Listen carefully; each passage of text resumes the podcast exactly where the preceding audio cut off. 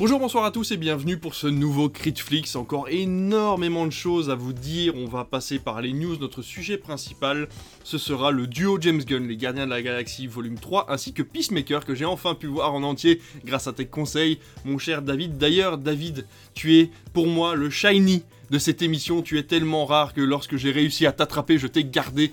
Et donc, du coup, comment vas-tu? Eh bah, t'avais eu une chance sur 8096 de me trouver, alors, tu vois. ce qui n'est pas si mal que ça. Et bah écoute, alors que au point de vue ADN et de l'humanité, il y avait une chance sur 7 milliards, donc euh, je vrai. suis encore plus rare qu'un shiny, je te C'est vrai, signale. ouais, c'est vrai. Eh bien écoute, ça va, il fait beau, il fait bon. Dans la pièce, ça sent le reblochon. Je suis vraiment ravi, et c'est vrai en plus. Et c'est vrai en plus, puisque je suis en train de manger allègrement une pizza pendant cette émission, puisqu'il faut bien se nourrir. On passe tout de suite à nos recommandations. Et quelle est la tienne, mon cher David? Alors ma recommandation, moi, c'est le film de Sylvain Desclous, De Grandes Espérances, que j'ai vu il y a quelques temps en salle. Je sais qu'il y a encore quelques cinémas qui le diffusent, donc j'aimerais vraiment inciter les gens à aller le voir. C'est un film avec euh, Rebecca Marder, qui euh, est une actrice absolument fabuleuse. Je l'ai découverte, alors je l'avais déjà vue dans d'autres films, euh, mais je l'ai vraiment découverte dans Mon Crime de François Ozon il y a quelques temps. Et elle joue dans ce film avec Benjamin Laverne de la comédie française. Alors Rebecca Marden, c'était la plus jeune euh, pensionnaire de la comédie française. Elle y est rentrée euh, il y a 10 ans et elle en est sortie l'année dernière, en 2021, pour pouvoir se consacrer au cinéma. Benjamin Laverne, lui, est toujours sociétaire de la comédie française. Et ça raconte l'histoire de ce jeune couple. Ils sont étudiants, ils sont à Sciences Po, ils veulent faire de la politique, ils rêveraient de travailler dans des cabinets ministériels.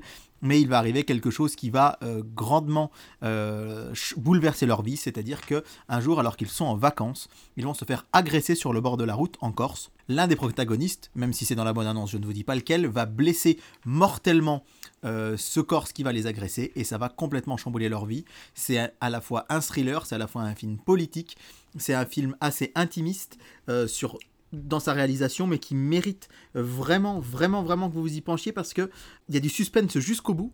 La fin, elle est hyper surprenante et assez euh, jouissive, si je puis dire. On est vraiment ravis. Et puis alors, casting 5 étoiles. Rebecca Marder, je vous le disais, Benjamin Laverne, aussi Emmanuel Berco, qui joue une députée qui va, veut devenir ministre. Et puis l'excellent Marc Barbet, que j'ai lui aussi découvert dans Paris Police 1900. Mm. Il joue le rôle du préfet Lépine. Ah oui, d'accord. C'est un acteur incroyable. Ouais. Et là, il joue tout l'inverse. Il joue un mec, euh, on va dire, un peu alcoolo, euh, euh, jeune retraité, euh, euh, avec des tout petits moyens. Il joue le papa de Rebecca Marder, en fait, et c'est absolument brillant. C'est de grandes espérances. C'est sorti il y a quelques semaines. Il est encore à l'affiche. C'est sorti le 22 mars, hein, il, y a, deux mois, mais il est encore à l'affiche dans certaines salles, donc allez le voir. Moi, ce sera aussi un film français, ça s'appelle Chien de la case. J'ai eu l'occasion de le voir il y a quelques jours. C'est un premier film de Jean-Baptiste Durand avec un, pareil un super casting. Anthony Bajon qu'on a pu voir dans euh, la série d'Arte sur le groupe euh, NTM qui s'appelle. C'est une très bonne question, David. Alors, Merci. tu sais ce qu'on va faire? On va taper sur Google. Voilà. Le monde de demain. Le monde Oh de demain. là là là le là. monde de demain. David est plus rapide que Google. Alors moi je suis un shiny, mais lui c'est un vrai cerveau d'ordinateur. Et Raphaël Quenard aussi, qu'on a pu voir dans pas mal de films euh, en ce moment. Euh, et Galatea Bellucci, qui commence à avoir une assez grosse carrière. Donc c'est l'histoire de deux euh, super amis d'enfance, Dog d'un côté et Miralles de l'autre. Ils sont euh, potes d'enfance dans un tout petit village. Et il y a cette jeune fille qui débarque pour les vacances parce qu'elle essaye de se refaire un peu de renflouer un peu les caisses en gardant l'appartement de sa tante. Et en fait, on va se rendre compte qu'il y a une... Il y a une amitié entre Dog et Miralles qui va vraiment tomber en décrépitude avec l'arrivée de cette jeune femme.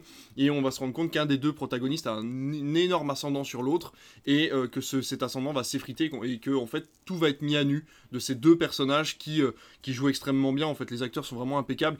La réalisation encore une fois c'est un premier film. La réalisation est très bonne mais pas forcément parfaite. Par contre le jeu des acteurs a été très bien dirigé et euh, c'est vraiment hyper intéressant j'ai trouvé que ça nous tenait en haleine jusqu'à la fin. La conclusion est assez intéressante et euh, ça parle aussi euh, de l'abandon des petits villages. Ça parle aussi de tous ces artistes déchus qui vont vivre justement là-bas parce que les loyers sont pas chers et qui n'arrivent plus à exposer, qui n'arrivent plus à faire parler leurs œuvres.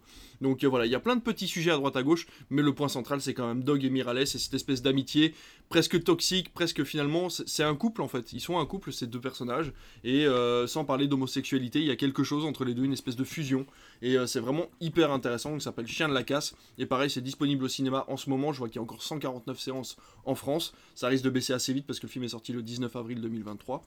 Mais en tout cas, voilà, deux films à aller voir au cinéma, deux films français. Profitez-en. Franchement, en ce moment, il y a quand même beaucoup de qualité de films qualitatifs. Et puis ils seront de toute façon sur les plateformes Ouais. de VOD dans quelques mois, si jamais ça. vous les loupez en salle.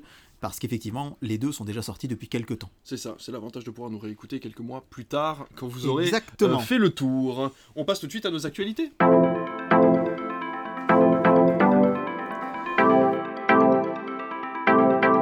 Alors mon cher David, les actualités, c'est toi qui vas les commencer. Tu vas nous parler de ces fameux Blu-ray de, la FNAC.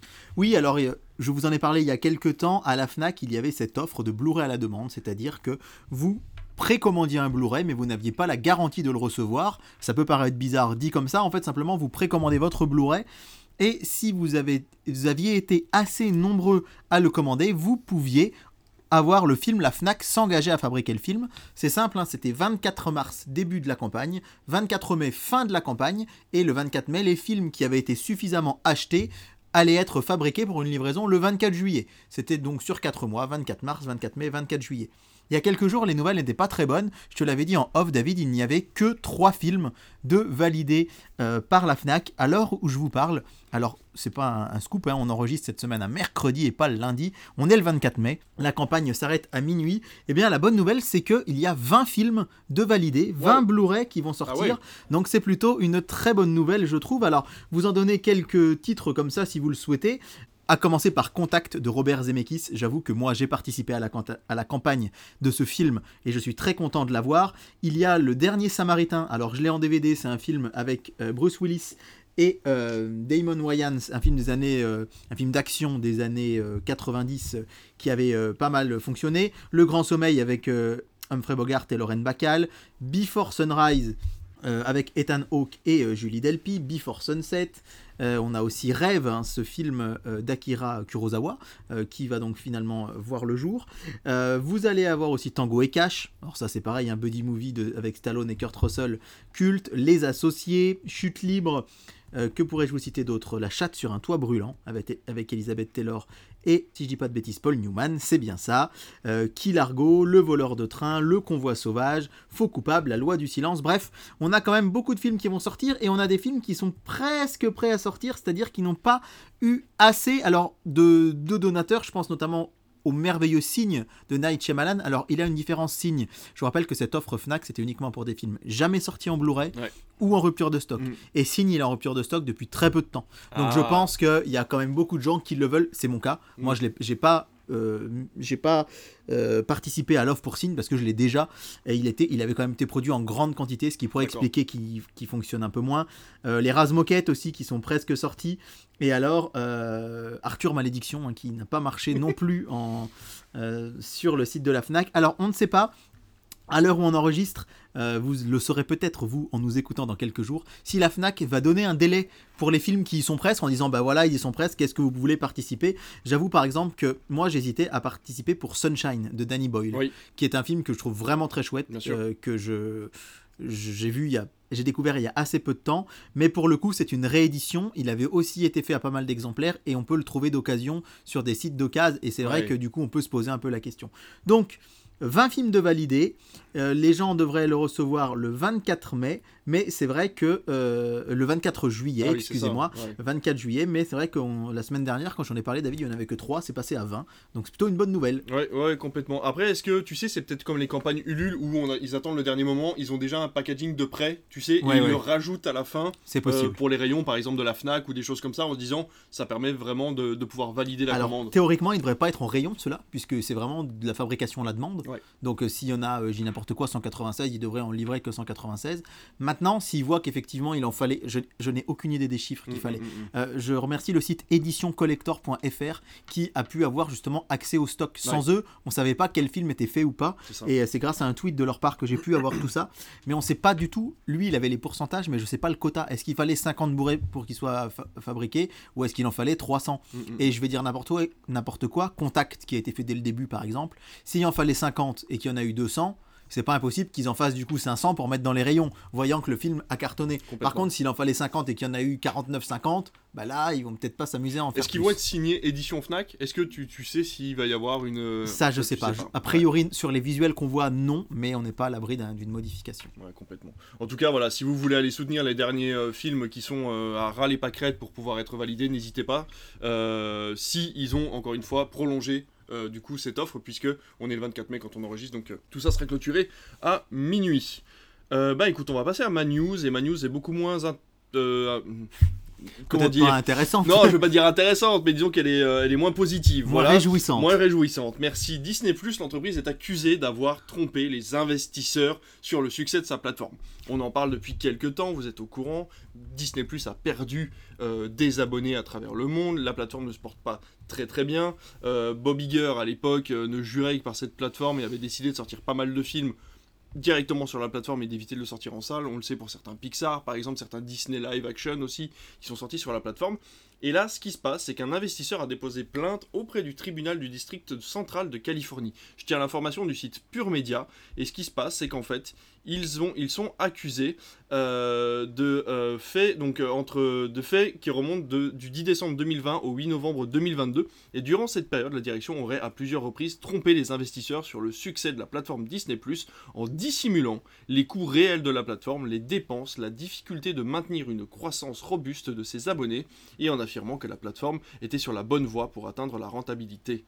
Et 230 à 260 millions d'abonnés payants dans le monde d'ici la fin de l'année fiscale 2024. Ce qui paraît vraiment très peu probable au vu des chiffres actuels. Je crois qu'on a une centaine de millions d'abonnés si je me trompe pas.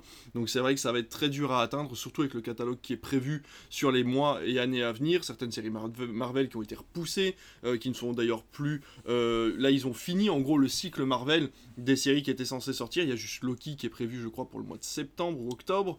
Euh, donc euh, non, même avant, mois de juin, avant, mois de juin, mois de pour juin. C'est pour juin. ouais. Pardon, autant, autant pour moi, mois de juin. Il n'y a pas de grosse sortie, enfin voilà. Donc c'est assez intéressant de voir que finalement même les investisseurs là se rendent compte qu'il y a quelque chose qui ne va pas chez Disney et Disney Plus en particulier. Si je vous raconte tout ça, c'est surtout pour essayer d'espérer peut-être une remise en cause de Disney, de comprendre qu'une plateforme n'est pas là pour être le, le noyau principal d'une entreprise euh, de médias et de vidéos, mais peut-être justement un à côté comme le fait euh, comme le font les, cinémas en fait. Enfin voilà de prévoir le film en exclusivité en salle. Warner a rétropédalé rétropédalé on le sait il y a quelques mois à la réouverture des cinémas où ils ont compris qu'avoir une fenêtre exclusive pour un film au cinéma permettait d'avoir beaucoup plus de succès pour ce film-là sur la plateforme quelques mois plus tard plutôt que de faire l'inverse et de tout diffuser en même temps. Et au final les gens se noient à l'intérieur de toutes ces propositions là donc euh, voilà c'est hyper intéressant de voir que même les investisseurs commencent un petit peu à bah, euh, disons à trembler des genoux quoi et à se dire que c'était peut-être pas forcément un bon investissement. Ouais, et d'autant que cette news, on peut la coupler à une autre qu'on a appris la semaine dernière, c'est que Disney va supprimer plus de 60 de ses contenus exclusifs de sa plateforme oui, c'est vrai. pour payer moins d'impôts sur les contenus diffusés. Et c'est quand même complètement aberrant. C'est-à-dire qu'on a appris que Disney vraiment allait se débarrasser de 60 films et séries. Alors, au niveau monde, sur les trois. La semaine dernière, vous vous souvenez peut-être de ma news, si vous l'avez écouté, je parlais des plateformes et on disait qu'en France, Disney Plus avait augmenté relativement peu. Mais là, on a les chiffres monde qui sont tombés. Et dans le monde, c'est 4 millions d'abonnés en moins pour Disney Plus. C'est c'est énorme. énorme Et du coup, ils vont retirer 60 de leur contenu pour payer moins d'impôts. Donc, c'est des contenus Disney et des contenus stars. On apprend notamment qu'on a euh, Willow, Y le dernier homme, Big Shot, Les petits champions, Turner et Hooch, euh, 13 à la douzaine, Le seul et unique Ivan, euh, un film euh, que j'avais vu sur Disney Plus justement, qui était un de leurs contenus exclusifs. On va avoir des séries euh, qui vont également s'en aller. On va avoir des contenus du style Marvel Studios, Les voix de Wakanda Forever, qui était un documentaire qui venait en complément de la sortie de Wakanda Forever, tout simplement parce que Disney paye trop d'impôts, selon eux, sur les contenus qu'ils produisent et qu'ils diffusent. Donc, ils ont enlevé. Euh, voilà, et théoriquement, ça devrait être effectif le 26 mai. Donc, si vous nous écoutez, euh, j'imagine que le podcast va sortir à peu près dans cette date-là, vendredi. Ce vendredi 26 mai, eh ça va partir de, Disney pardon, euh, parce que ça leur coûte trop cher. On a appris aujourd'hui d'ailleurs que la série télévisée L'étoffe des héros se surajoutait à ce contenu. Alors aux États-Unis, c'est le cas aussi pour Hulu. Alors je vais vous lister encore peut-être. Enfin, je sais pas si ça vaut le coup, mais plus en, en détail. hein. Je vous l'ai dit, on a l'étoffe des héros, le Narcisse Noir, Marvel Runaway, Futureman, Motherland, L'amour au temps du Corona, Everything Trash, The, the euh, Premise, The Hot Zone, Dollface, Maggie, Little Demon, Pistol, Y le dernier homme, Journal d'une future présidente, Willow, Les petits champions.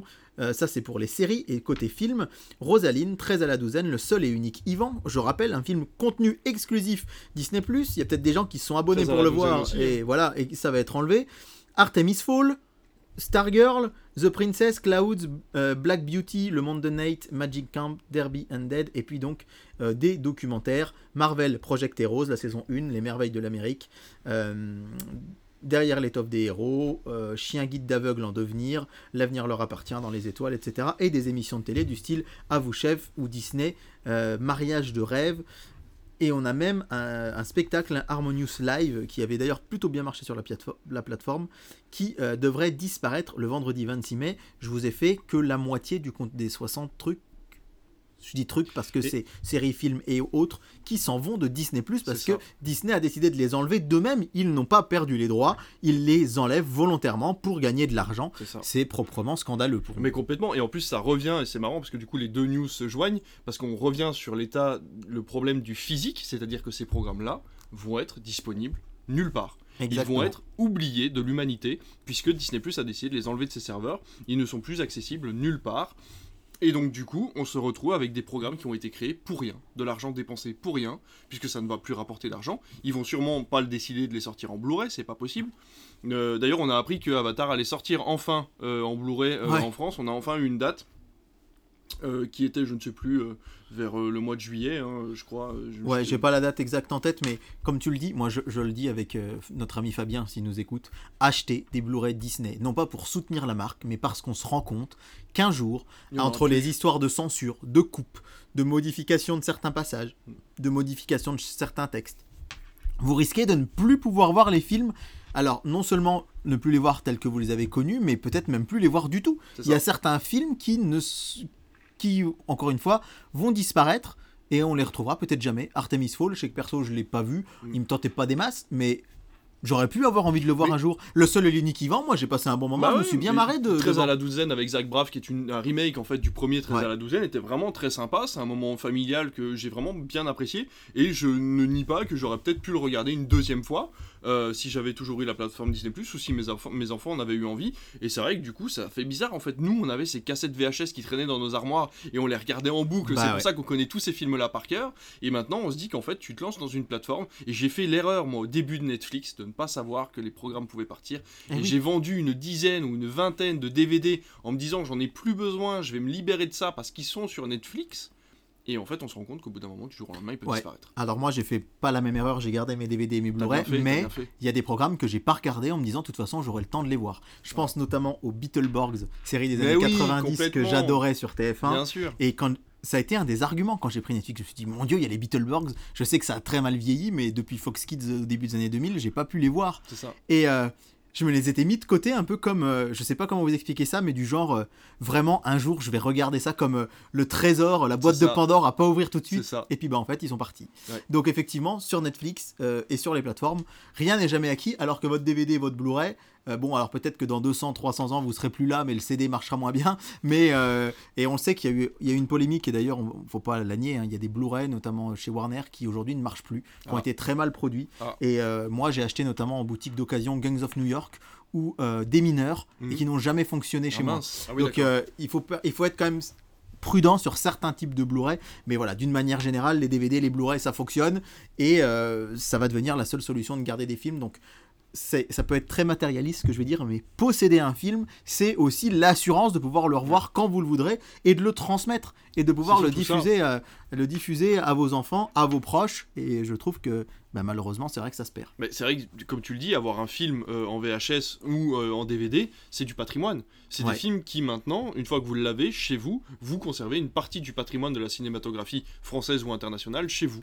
Donc c'est quand même important, vous êtes Oui. peut-être un petit musée à vous tout seul. quoi. Oui, alors moi j'ai un ami qui m'a offert tout simplement Noir en Blu-ray, et ben je suis super content de l'avoir parce que je l'avais pas acheté et du coup je vais pouvoir le revoir autant que je veux. Mais écoute, cet ami doit être très content euh, que tu sois content. Et je crois que oui, je lui avais offert moi Aladdin de Disney il y a quelques ouais, temps. ouais, Non, mais voilà. ça, complètement. Et du coup, Privé de joke passé, voilà, moi je suis super heureux de me dire que chez moi, ben, j'ai presque tous les Disney parce que j'ai beau critiquer la firme souvent et Disney Plus entre, entre autres, j'adore les films Disney, les créateurs de chez Disney sont des génies et j'aime bien regarder ma, ma collection et me dire j'ai ces films. Eh bien, on va passer à notre sujet principal et ces films et séries-là, tu vas sûrement les avoir bientôt dans ta vidéothèque.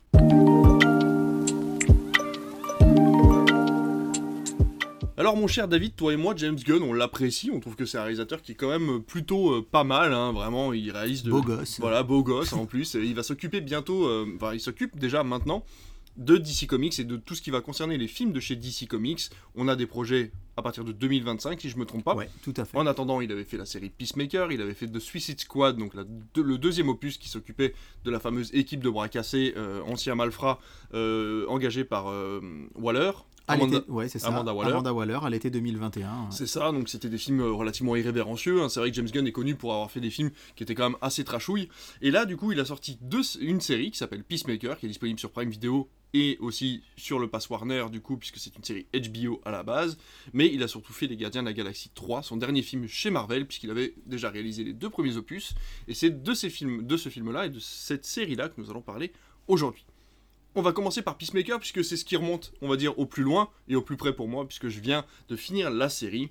Et euh, petit résumé, si vous n'avez pas vu de Suicide Squad, eh bien tant pis, on va vous spoiler, puisque en fait, de Peacemaker prend la suite de Suicide Squad au moment où, euh, ben, juste après que Peacemaker ait tué euh, l'agent, le colonel Rick Flag, il se retrouve avec une balle, ce qu'on pense être une balle fatale. Ils arrivent à la récupérer, il est soigné et est envoyé dans une équipe euh, alternative, on va dire, de euh, Amanda Waller pour pouvoir euh, s'engager sur une mission secrète dont on ne vous dira pas plus peut-être d'informations. Je sais pas si on va aller aussi loin dans le scénario. On va essayer de pas trop vous divulgacher la série tout en essayant de vous expliquer pourquoi on l'a adoré. Et je vais te laisser en parler puisque tu es celui qui en parle le mieux. Tu nous as déjà convaincus. On est déjà trois personnes de convaincus. Donc euh, autant que tu commences. Eh ben, je suis ravi de découvrir que tu l'as adoré parce qu'en fait, je ne le savais pas spécialement. Eh bah oui. euh, puisque tu viens de la voir. Moi, je vous avoue que c'est une série que j'ai un peu hésité à regarder au début à un moment parce que le personnage de Peacemaker m'était complètement antipathique dans The. Suicide Squad et euh, il se trouve que ma compagne, avec qui je regarde la plupart de mes séries, euh, aussi, et on s'est dit bon, on adore James Gunn, on adore DC Comics, donc on va tenter le coup, même si on n'aime pas le personnage. Et en fait, au final, à la fin, c'est tout l'inverse. Et on s'est dit, pourvu qu'il n'arrive rien, qu'il ne tue pas Peacemaker dans un des prochains films, alors comme il y aura une saison 2, théoriquement non, Oui. mais c'est vrai que ça a été vraiment un coup de cœur cette série. Euh, c'est 8 épisodes d'une trentaine de minutes, c'est relativement court, Mm. mais suffisamment efficace, je trouve, pour euh, 8 ou 10 épisodes, mais 8 je pense. C'est relativement court, mais mais très efficace, je trouve. Le premier épisode, il faut le temps de se mettre dedans, mais à partir de deux- du deuxième, pour moi, c'est un- une véritable réussite en termes de narration. C'est super bien écrit. Il y a des twists. Mhm. Vraiment, il y a des choses qui surprennent Mm, mm. euh, autour de ces personnages des papillons qui sont Ouais. en fait euh, les ennemis, on va dire, euh, que Amanda Waller veut absolument euh, éradiquer euh, dans cette série. Il y a des twists. L'humour est pour moi super efficace.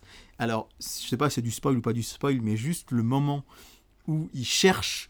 euh, Enfin, je, veux- je veux pas trop vous en raconter, mais qu'au final, ils décrivent Speedy Gonzalez.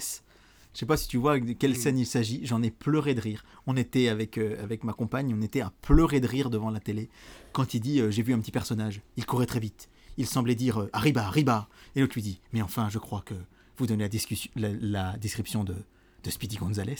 Et là, ça ça m'a tué. C'est-à-dire que c'est un humour à la James Gunn, Ouais. décomplexé. On y reviendra peut-être, mais je pense que c'est ce qui ne peut pas se permettre à 100% chez Marvel, parce que quelque Ouais. part, il y a Kevin Feige et Disney derrière qui disent Ah, ta, ta, ta, attention, c'est du, c'est Marvel. Et là, en fait, il s'est complètement lâché. Et les dialogues sont très euh, presque Woody Allen-esque. En fait, c'est Oui. des- des- ça fuse à 100 à l'heure en fait. Et du Oh. coup, il faut suivre. hein. Les personnages sont hyper attachants. Ouais, de ouf. Euh, c'est vrai que même ce, ce personnage qui se teint la barbe, non mais enfin la, la vanne de tu te teins la barbe, enfin bref, je- j'essaye de. Là c'est pas bien ce que je fais parce que si vous avez pas vu la série, vous comprenez pas. Je digresse. Et je digresse. Mais vraiment les personnages, c'est très très bien joué, je trouve. Euh, vraiment, je, je- vraiment un coup de cœur pour John Cena qui est un, un acteur que j'aime beaucoup. Et euh, d'ailleurs, je sais pas si vous avez vu, mais euh, James Gunn l'a défendu il y a quelques temps. Ah oui? Puisque sur les réseaux sociaux, il y a quelqu'un qui lui a dit euh, bah, de toute façon, à part faire tourner des vieux catcheurs, t'es vraiment bon à rien. Et il, a- il répond beaucoup sur les réseaux sociaux, James Gunn, et il a dit John Cena et Dave Bautista Ouais. sont deux des plus belles personnes que j'ai rencontrées dans ma vie. C'est des acteurs. acteurs formidables. Faut Mm. pas oublier que le catch c'est un spectacle. hein. Ouais. On peut pas être catcheur si on Non. n'est pas comédien. Enfin, si on n'est pas capable de faire le show. Et du coup, c'est vrai que euh, je, je trouve euh, vraiment John Cena très attachant. On a Jennifer Holland qui est Madame James Gunn à la ville. Euh, je le dis aussi parce qu'il a été attaqué sur les réseaux Ouais. sociaux pour ça. Il faut rappeler aussi que son frère joue dans euh, Les Gardiens de la Galaxie 3. D'accord. Hein, ce personnage, quand Sa il aussi. siffle, fait bouger une, une flèche, Ah, c'est son son frère, en fait, à James Gunn. Et sa femme a aussi un petit rôle. Et j'ai adoré la manière avec laquelle il s'est défendu parce qu'il a dit Mon frère est acteur. ma femme est acteur. C'est deux des personnes que j'aime le plus au monde. Évidemment que quand je fais un projet, je me dis, ce serait génial s'ils pourraient y participer. Et je trouve ça vraiment. Effectivement, on va dire, il y a plein de gens sur les réseaux qui disent, ouais, mais ça prend la place d'autres acteurs, gna gna gna gna gna gna. Après, On a- dit, on dit rien pour euh, Alexandre Astier et sa team Bah, Camelot euh, voilà. qui fait partie de sa famille. Quoi. Exactement, Alexandre Astier, c'est carrément toute la famille. Et, je, et je veux dire, si moi j'étais réalisateur et que ma femme était actrice, évidemment que j'aurais envie de tourner avec elle. Et je trouve ça même chouette. Il a dit j'ai un amour tellement immodéré pour eux que je les veux près de moi. Mais je trouvais ça très juste et très Pareil touchant. pour Nathan Fillion qui joue trois rôles différents dans les trois Gardiens de la Galaxie. Ça peut paraître un peu bizarre et en même temps, cet acteur est tellement suivi de James voilà. en permanence sur tous ses projets que ça paraissait presque normal. Et d'ailleurs, indiscrétion, alors je, j'ai vu ça sur quelques sources concordantes sur Internet. Euh, vous savez que James Gunn est très proche de ses acteurs et il se pourrait que certains des acteurs qu'on a vus chez- dans Les Gardiens de la Galaxie viennent faire un tour chez DC Comics prochainement. Mais pour en revenir à Peacemaker, je trouve que c'est une série qui est très bien jouée, très bien incarnée, très drôle.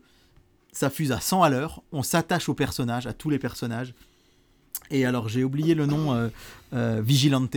Vigilante, bah, complètement décalé, Extraordinaire. extraordinaire.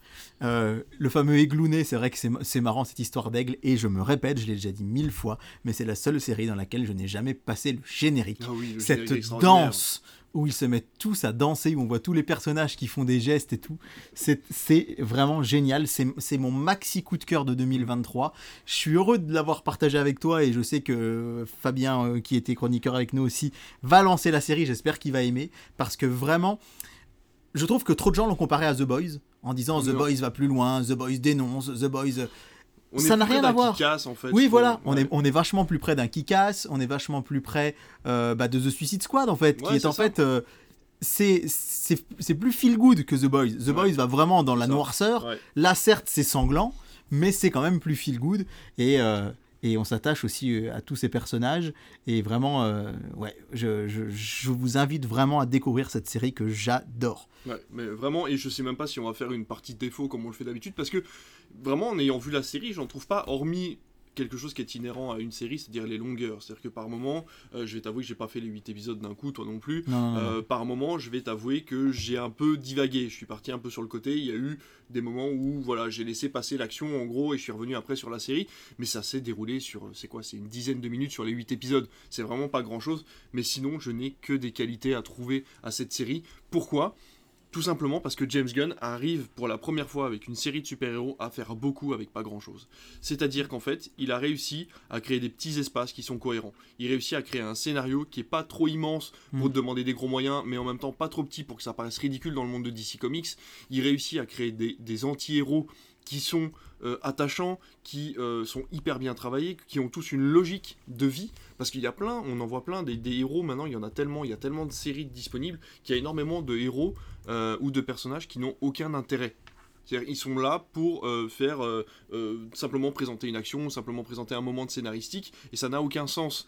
Là, tous les personnages ont du sens, tous les personnages apportent quelque chose à l'histoire et aux autres personnages, et ils arrivent à évoluer ensemble. Et quand on arrive à la fin de la série, on se dit, ok, il y a un point culminant, culminant pardon, pour chacun des personnages. Il n'y a aucun personnage qui est laissé de côté, il n'y a aucun personnage qui n'a pas son, histoire de terminer. Et quand on arrive à la fin de la saison 1, on espère une saison 2, et en même temps, il n'y en a pas besoin.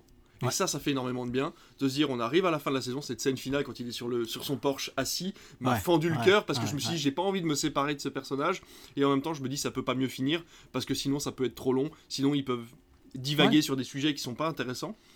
Et voilà, j'ai vraiment trouvé ça hyper bien. James Gunn, j'ai vu son tout premier film, euh, enfin son tout premier film, un de ses premiers films qui s'appelle Hero, euh, qui vraiment ne m'a pas plu. Euh, c'est vraiment un film qui est trash pour être trash. J'ai pas compris l'histoire. J'ai trouvé que c'était irrévérencieux à des moments euh, sur des sujets qui ne me plaisent pas du tout. Enfin voilà, il y a vraiment quelque chose de trop de trop trop chez James Gunn et je pense que quand il a eu fini Hero qu'il l'a vu ou qu'il a eu les critiques je sais pas il a réussi à se recanaliser à créer un espèce d'équilibre entre ce qui va trop loin et ce qui est possible de dire au cinéma avec avec ce qu'il a avec l'expression en fait avec ce qu'il a envie de dire ce qu'il arrive à faire avec une caméra. Et vraiment je tiens à le dire c'est un réalisateur. Il y a des plans où on se dit ok c'est réfléchi même pour une série. Ouais. on se dit il n'a pas posé sa caméra n'importe où il n'est pas juste là pour filmer de l'action. Il y a c'est réfléchi complètement quoi. Et on se prend d'empathie pour les ennemis. Il arrive à créer ça et à chaque fois il le fait. Et il le fait aussi on va en parler après pour les gardiens de la galaxie. Il arrive à créer de l'empathie pour tous les personnage, de son histoire. Et ça, je trouve ça vraiment. euh, Même Amanda Waller, à la fin, quand Oui. elle est sur son canapé, Ouais, je me oh merde, la pauvre. Et en fait, je me dis, mais non, c'est elle, elle elle l'ennemi numéro un de, de, de- de- de tous les spectateurs de chez DC Comics. Et pourtant, même à la fin, t'as as de la peine pour elle, quoi.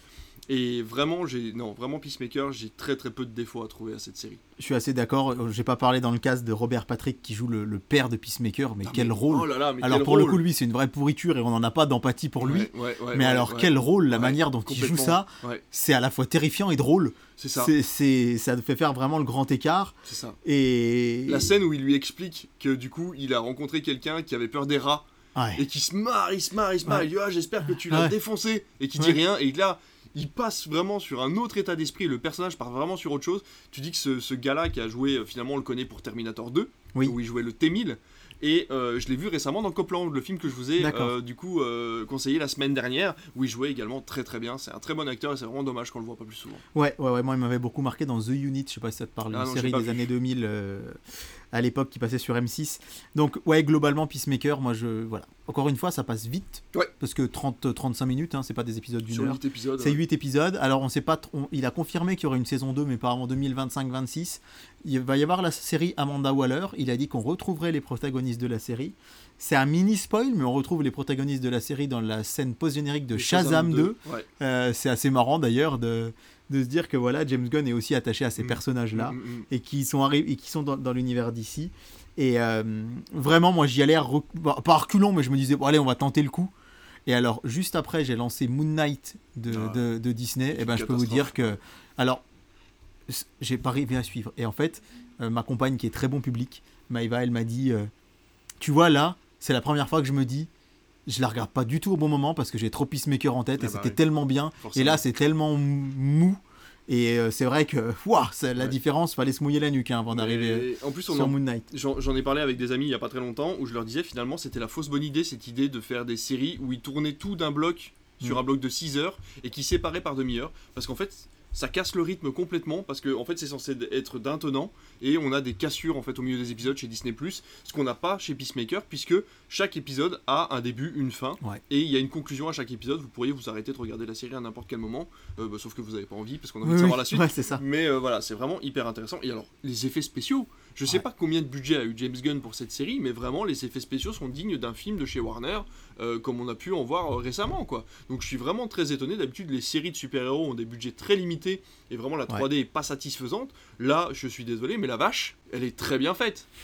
C'est vrai. On vous dit pas ce que c'est parce C'est que vrai. voilà, c'est le personnage de la vache, euh, Ouais, vraiment ouais, très très ouais, bien fait quoi. j'ai trouvé vraiment que c'était chouette. Et il est Ouais. pas allé trop loin, il y a pas de la 3D dans tous les Non, sens, il y non. a pas des super effets spéciaux. C'est vraiment très bien. Les fight guns, les, les gunfights et les, et les combats à main nue sont vraiment très bien faits. D'ailleurs, le personnage de karaté master, non, Judo Master. judo master est vraiment à mourir de rire quoi. Avec C'est ses cheetos en permanence. Enfin voilà, tous les personnages sont drôles. On pourrait vous en parler pendant des heures. Oui, oui. Mais on ne peut que vous conseiller de regarder la série parce que vraiment vous allez passer un très bon Ouais, on rappelle qu'elle est sur Prime et euh, je terminerai juste par confirmer ce que tu dis, le fait que ce soit un vrai réal de film, Ouais. qu'on a l'habitude de voir faire des choses qui fait cette série, c'est vraiment euh, un gros plus. Et il n'y a pas besoin d'être fan de super-héros, d'être fan de DC Comics. Non.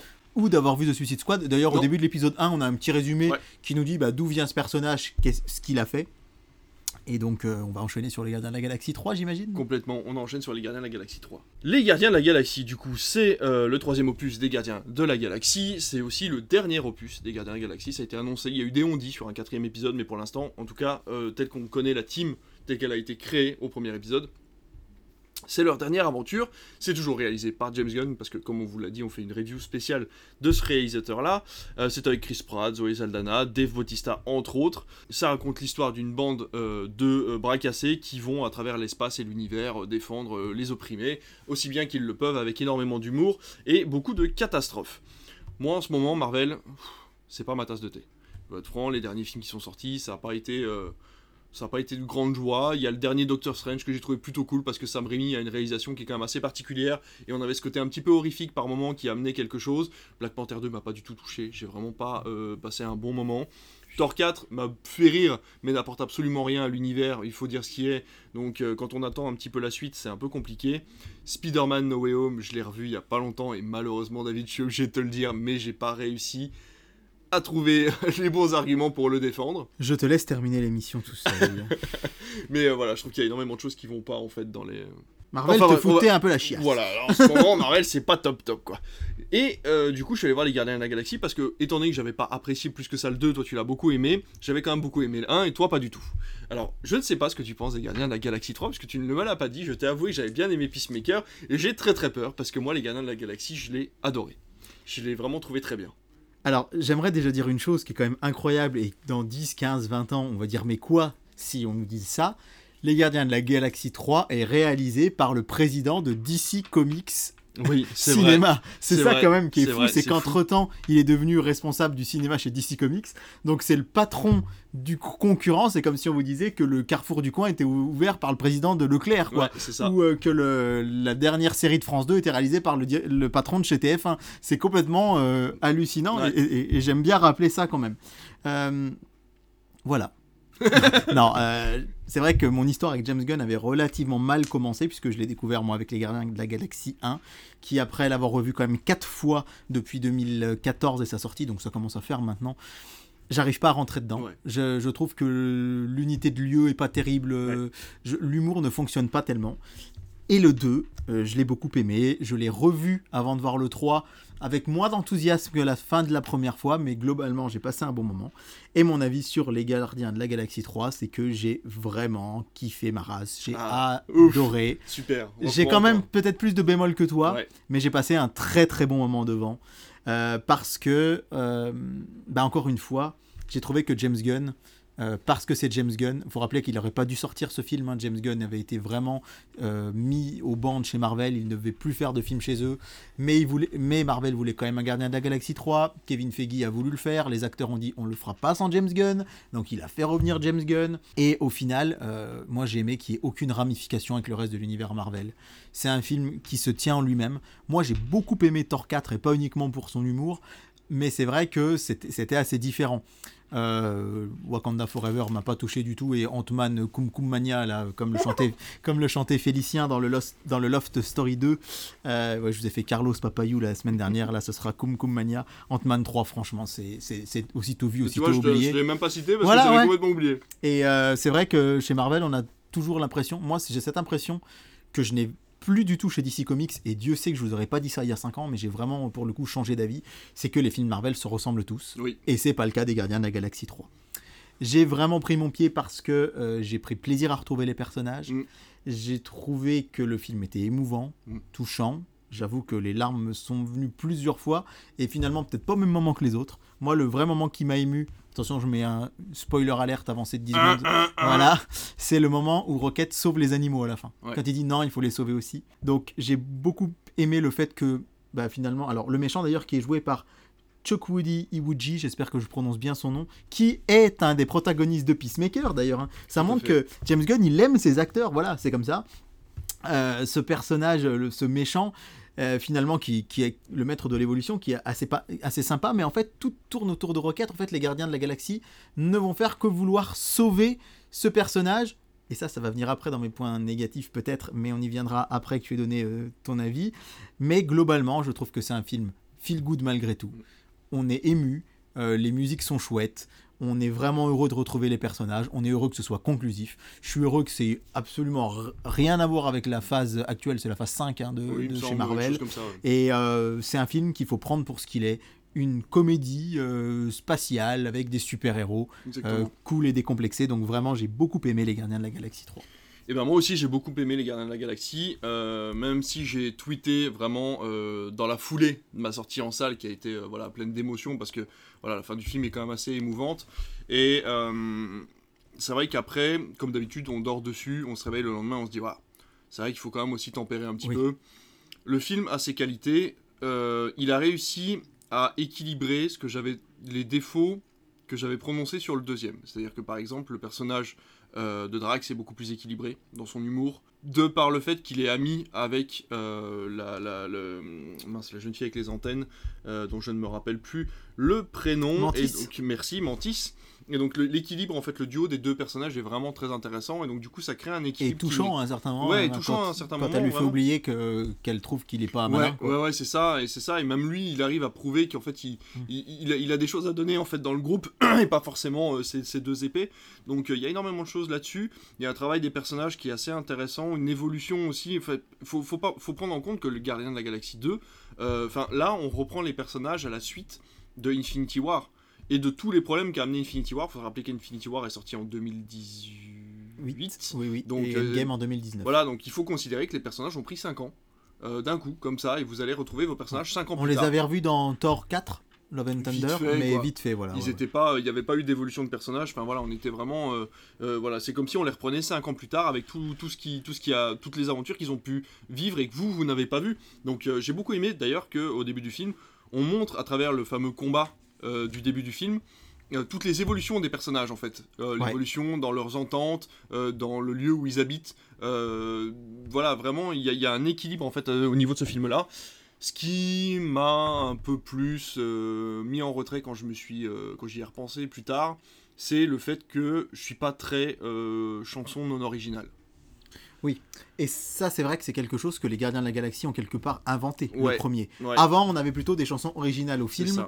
Et maintenant, on en voit partout. Shazam, c'était le cas hein, avec. euh, Alors c'est intéressant parce qu'en en fait on le voit maintenant qu'il a le fameux Zune, enfin le fameux lecteur MP3.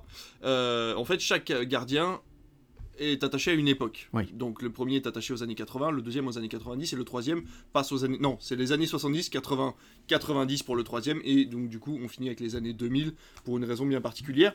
J'ai trouvé ça très intéressant mais j'aime bien écouter des musiques originales. J'aime bien après pouvoir les réécouter, Ouais. j'aime bien me dire que ok ça appartient... Ce, ce- cette musique appartient au film, tu vois, elle en fait partie intégrante Mhm, mhm, et que c'est pas juste une reprise parce que ça fait travailler ton émotion parce que tu l'as déjà entendu à la radio ou parce que t'écoutais ça quand t'étais gamin. Et c'est vrai que ça, c'est quelque chose, encore une fois, que les premiers Gardiens de la Galaxie ont, ont inventé et qu'on retrouve un peu partout. Et ça faisait vraiment l'originalité, ça faisait un petit peu, euh, je vais dire, le- la marque de fabrique du premier film, de retrouver, euh, d'ailleurs, euh, spoiler, hein, on retrouve le thème du premier film à la fin du 3. Et c'est vrai que là, j'ai presque eu un petit peu les poils, euh, parce que vraiment, ce fait qu'on retrouve ce thème-là, c'était chouette. Mais euh, ça faisait tellement l'identité du 1, mais aujourd'hui, dix ans après, avec le 3, ça marche moins. Euh, parce que plein de films ont repris le fait de Ouais. reprendre plein de musique comme ça, mais c'est vrai que quand le thème du 1 est revenu à la fin du 3, Mais le hmm, thème, un le thème petit- original, tu Ouais. vois, c'est ça. Ah oui, le- Enfin, oui, la la, chanson- musique, ouais, la la musique chanson du revient un. à la fin. les, les- les petits poils quand même, moi. Mais c'est vrai que c'est dommage parce que le thème principal des Gardiens de je l'adore quoi. C'est vraiment, il, il, se- il se démarque des autres films Marvel, je trouve, et euh, on l'entend finalement qu'une fois ou deux dans le 3, et je trouve ça vraiment dommage. On l'entend quand Raccoon euh, est dans le vaisseau, voilà. Donc c'est vraiment dommage. D'ailleurs, je tiens à souligner gros point positif, la scène, une des scènes finales du film quand ils se battent en plan séquence. Alors. Si vous avez vu les Trois Mousquetaires, on vous en a parlé. La scène d'action en plan séquence est absolument immonde. Enfin, elle est vraiment, c'est vraiment. J'irai peut-être pas Bon, jusque pardon. là, mais C'était assez moyen. C'était assez moyen, c'était vraiment très brouillon. Et euh, donc James Gunn l'a fait, cette fameuse plan séquence, il l'a fait dans Peacemaker, vous en verrez une. Et il l'a fait aussi dans Les Gardiens de la Galaxie 3. Et vraiment, il faut pas vous dire, oui, ok, c'est que du numérique. Il faut aussi vous dire que le réalisateur a pensé point par point et seconde par seconde où devait se trouver chacun des personnages et l'action qu'il devait euh, enclencher pour pouvoir créer la suite des événements. Et c'est un plan séquence, alors c'est un faux plan séquence, oui, mais il est très bien fait et il est quand même euh, bah, long comme une chanson, je crois. Il dure quasiment ouais, deux ouais, minutes et ouais, demie, ouais. quoi. On est pris dedans et c'est Ouais. très bien. Et euh, ça ça m'a fait penser d'ailleurs à la scène dans Kingsman, la scène de Ouais. l'église dans Kingsman. On est vrai. vraiment sur la même sur la même vibe et voilà, j'ai vraiment trouvé ça très bien. Donc voilà, j'ai assez peu de défauts à trouver. Il y a aussi le côté Marvel m'emmerde en ce moment qui qui rentre en ligne de compte parce que quand on arrive avec un film comme ça qui est quand même plutôt euh, qualitatif, qui est plutôt euh, voilà moyen plus, même plus Ouais, plus, bah c'est vrai qu'il nous paraît absolument extraordinaire quand on se dit bah oui bah avec tout ce que vous nous avez sorti avant qui était vraiment bof, bah du coup forcément ça entraîne euh, encore de pousser le film un peu plus vers le haut quoi. Donc effectivement les gens qui ont peut-être un avis un peu plus objectif vont réussir réussir à mesurer un peu plus leurs propos. Moi personnellement je suis rentré en salle, je m'attendais à rien donc forcément j'ai été Mhm. entraîné par le truc quoi. Moi, il y a trois défauts que j'aimerais relever ce soir, rapidement. Le premier, c'est que pour avoir vu The, Sui- The Suicide Squad et Peacemaker, où James Gunn était absolument libre, comme je le disais tout à l'heure, là, on sent que c'est un peu moins déjanté, ouais, ouais, un peu moins retient. sanglant, un peu moins... On sent que James Gunn n'a pas la liberté qu'il a chez DC. J'ai l'impression de passer pour un pro DC, mais c'est peut-être un peu le cas parce que ces derniers Et temps... pourtant, le bestiaire est quand même poussé Oui. relativement loin. J'ai trouvé que le bestiaire des monstres et des aliens était quand même poussé relativement loin. J'ai vu des enfants dans la salle se mettre un peu en retrait. Ouais, alors c'est donc voilà, effectivement, déjà, première chose, je trouve que peut-être que James Gunn n'a pas pu aller aussi loin qu'il Ouais. le voulait, mais là, je suppute un peu. Euh, deuxième chose, effectivement, c'est que moi, je suis allé le voir donc, dans, dans cette belle ville de Marseille dimanche matin. Il y avait énormément d'enfants de 6, 7, 8 ans. C'est pas Et Il aurait mérité un avertissement. ils, ils ont douillé par moment. Ouais. C'était un défaut auquel je n'avais pas pensé quand j'en ai annoncé trois, donc il y en aura quatre parce que tu m'y as fait penser. Mais par moment, on se regardait justement avec ma chère et tendre et on se disait, oula, là par contre, Ouais. ouh les petits. Euh, avec- c'est vrai, ouais. quand je l'ai vu, le lendemain, j'ai vu des enfants arriver, parce qu'il était plus tôt dans la journée, il était vers 15h, et du coup, les, en- les parents ont amené leurs- leurs enfants Ouais. le voir, Ouais. et j'ai prévenu les parents en disant, il a vu les autres, est-ce qu'il est plutôt film d'action? Et quand les parents me disaient, euh, bah non, bof, je, leur disais, faites gaffe, c'est que même moi, il y a par moment, je me suis dit, c'est un peu limite pour un, pour un Marvel. Et c'est quand même dommage de penser ça d'ailleurs. Ouais, ouais, ouais, c'est vrai. Prochain défaut, euh, l'avant-dernier du coup, c'est que j'ai trouvé que toute l'histoire était très touchante autour de Raccoon, mais pas très originale. Mm. On a vu ça quand même, euh, pas mille fois, mais presque, cette histoire. euh, Ça fait un peu fait- shonen, effectivement. ouais, euh, donc bon. Mais très attachant. le, le- alors le petit lapin, parce que moi j'aime bien les Oui, lapins, j'en ai un à la ouais. maison. Moi, c'était le, morse, phoque, parce que j'ai un, morse, le un morse à la maison. Très bien. Et donc voilà, ça, je dirais que c'était pas hyper original. Et alors attention, spoiler, bip bip, la fin. Le fait que, et ça, je remercie euh, Fabien, il nous écoutera peut-être, qui, qui m'en a parlé et qui m'a fait me rendre compte de ça. Je n'avais pas fait spécialement attention, mais il m'a éclairé, ça m'a sauté aux yeux. C'est que finalement, tout le film, il le passe à essayer de sauver Rocket. C'est hyper touchant, hyper émouvant. Et à la fin, il le sauve et il se barre. Et ça, c'est complètement incohérent. hmm. Star-Lord, il vient de le sauver, ils auraient dû faire une ellipse. Ils auraient dû dire quelques années plus tard, Mhm. Star-Lord s'en va. Mais là, mec, t'as ton meilleur ami qui a failli de mourir, tu pleures plein de fois dans le film, tu donnerais ta vie pour le sauver, tu le sauves et tu lui dis, et un quart d'heure après, t'es parti. Non, tu, tu veux passer du temps avec lui, tu le fais un ou deux ans après, Mhm, tu le fais pas sur le coup. Ouais, Et c'est vrai que tu du coup- dis, ouais, c'est vrai. On comprend, ils ont voulu faire ça parce que la fin, cette nouvelle équipe, entre guillemets, des Gardiens de la Galaxie qu'on voit dans la première scène post-générique, elle est très chouette. Mm, mm, mm. Et, ça, et c'est vraiment marrant de voir justement euh, Sean Gunn, euh, euh, de voir les, ces nouveaux gardiens. Mais, on a, mais c'est vrai que quand il m'a dit ça, je me dis ouais, c'est pas logique du Mm, tout. mm. Ils auraient dû faire une ellipse. Donc ça, c'est vraiment de l'ordre pas cinématographique, mais euh, d'un point de vue narration et scénario, où je me dis, ah, mais globalement, allez le voir. Vraiment, moi j'ai passé un, un très bon moment. Et je pense que euh, ça faisait longtemps que j'avais pas dit ça de Marvel. Je dirais ça fait un an parce que moi vraiment, je continue de défendre Thor Love and Thunder qui euh, tout le monde ah Thor il est plus épique qu'est-ce qu'ils ont fait de Thor? Moi je, me suis marré. J'ai bien aimé le, le méchant avec Christian Bale. J'ai trouvé Oui, qu'il y avait de l'enjeu. oui, bien sûr. et voilà. Et Thor Love and Thunder je continuerai de le défendre. Et la scène en noir et blanc était vraiment excellente. et en fait on, on- ouais effectivement et on ressort quoi? Ben Thor Love and Thunder c'est Taika Waititi on ressort euh, Doctor Strange 2 c'est Sam Raimi on ressort Les Gardiens de la Galaxie 3 c'est James Gunn donc euh, c'est pas péjoratif pour les autres réalisateurs ou réalisatrices et Les Éternels de Chloé Zhao que j'ai adoré sûr. mais que tout le monde déteste mais quand on donne des films à d'autres gens que les frères Russo, non, c'est- ça c'est pas gentil, mais Bah, c'est vrai que cinéma des frères Russo, ça me parle pas je du tout. regarde Citadel sur Prime, il paraît que c'est une série Euh, qu'ils ont réalisée. Il faut ouais. que je vois si c'est de merde. Mais voilà, quand il y a vraiment des grands noms de la réalisation, Mm. bien que bon, je pense qu'ils sont quand même un peu brimés, plus qu'ailleurs. Jojo Rabbit, c'est autre chose que Thor, euh, que Thor 4, et bien sûr, mais quand même. euh, Il reste une Voilà. trace, il reste, une, trace, quand bien même, sûr, ouais. ouais, ouais, complètement. Mais voilà, en tout cas, on peut que vous conseiller de le voir. On y trouve quand même assez peu de défauts par rapport au dernier Ça, Marvel qu'on a pu voir. Donc, euh, dans tous les cas, c'est vrai qu'il faut aller le voir. Et puis, bon, après, comme tu le dis, maintenant que tu m'en parles, scénaristiquement, ça reste quand même du Marvel, c'est-à-dire que les, les séquences narratives sont quand même à peu près les mêmes qu'à chaque fois. quoi. Donc, mais bon, ça, c'est quand même c'est inhérent à un film de super-héros. Oui, mais c'est ça, je vais, cas, dire, donc, je vais dire euh, quelque chose qui, peut paraître aberrant, mais je rêverais d'un film de super-héros sans super-vilain. Parce qu'à Ouais. chaque fois, il faut développer le nouveau personnage. Donc là, c'est le maître de l'évolution qui fait ça. nanana, nanana. Là, c'est nanana. Et des fois, je me dis. Et Peacemaker, c'était presque ça en fait. Ouais. Parce que ils combattent ces espèces de papillons, on sait ils- pas ce que c'est. Voilà, Puis à la fin, ouais. on se rend compte que voilà, il y a effectivement cette vache.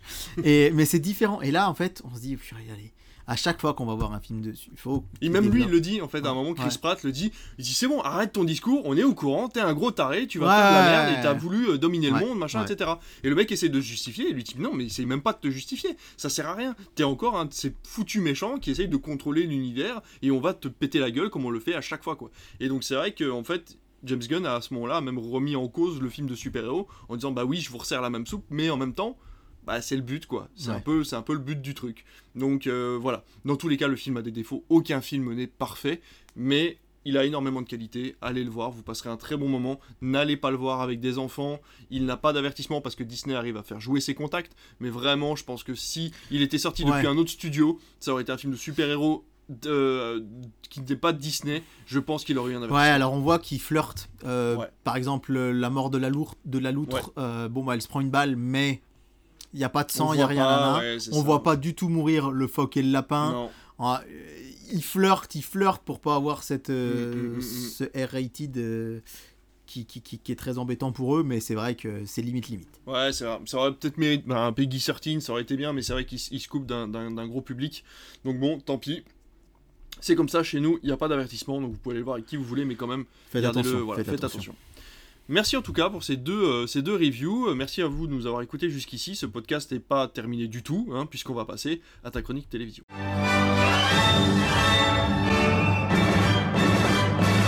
Alors mon cher David, ta chronique télévision, comme toutes les semaines, on va commencer avec les audiences qu'ont regardé les Français ces dernières semaines et ces derniers jours. Alors, on va commencer par les audiences du lundi 15 mai, c'était il y a une semaine, et avec euh, le très très bon score, le carton de la série Les Randonneuses sur TF1. Ça marche très fort, 4 millions 7 de téléspectateurs. Moi, j'ai pas regardé, non.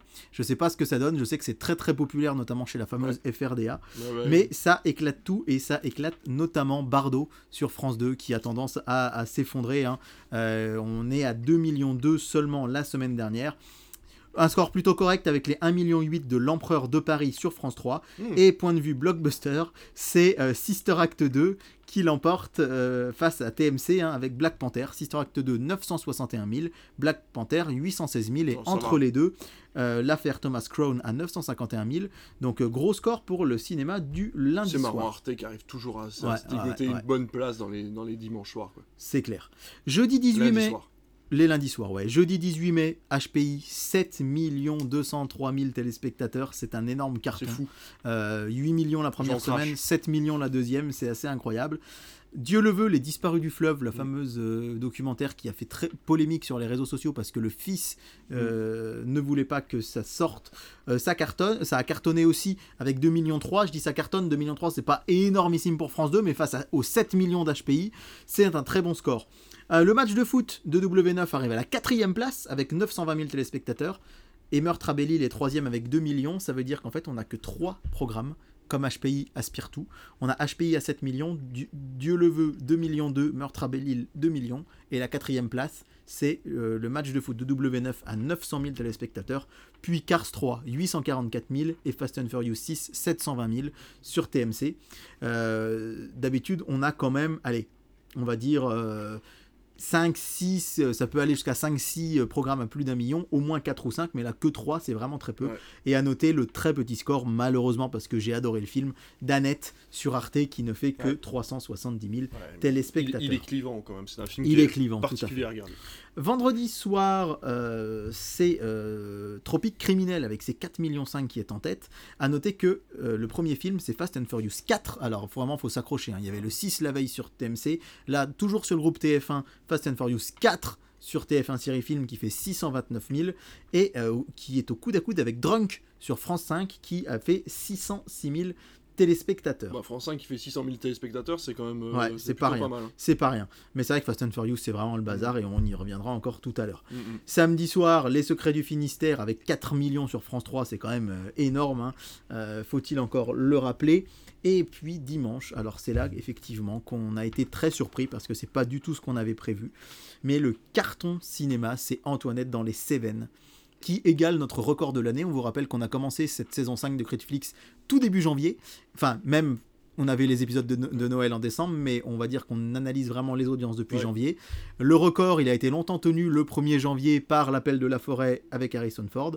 Et bien là, et après, euh, pour la sortie pardon, d'Alibi.com 2, c'est Alibi.com qui a eu, avec ses 5 millions 3, le record, et bien record égalé par Antoinette dans les Cévennes, c'est incroyable. Moi, je l'avais pas vu venir. Seulement 700 000 téléspectateurs en salle Mm. et 5 millions 3 de téléspectateurs. Mais si vous nous réécoutez, en plus la semaine dernière, on avait dit qu'il allait se faire, Ouais, euh, ouais, ouais. se faire déglingue par Hobbs Show. Et en fait, Hobbs Show, il fait quand même 3 millions. Donc C'est pas si pas si mal.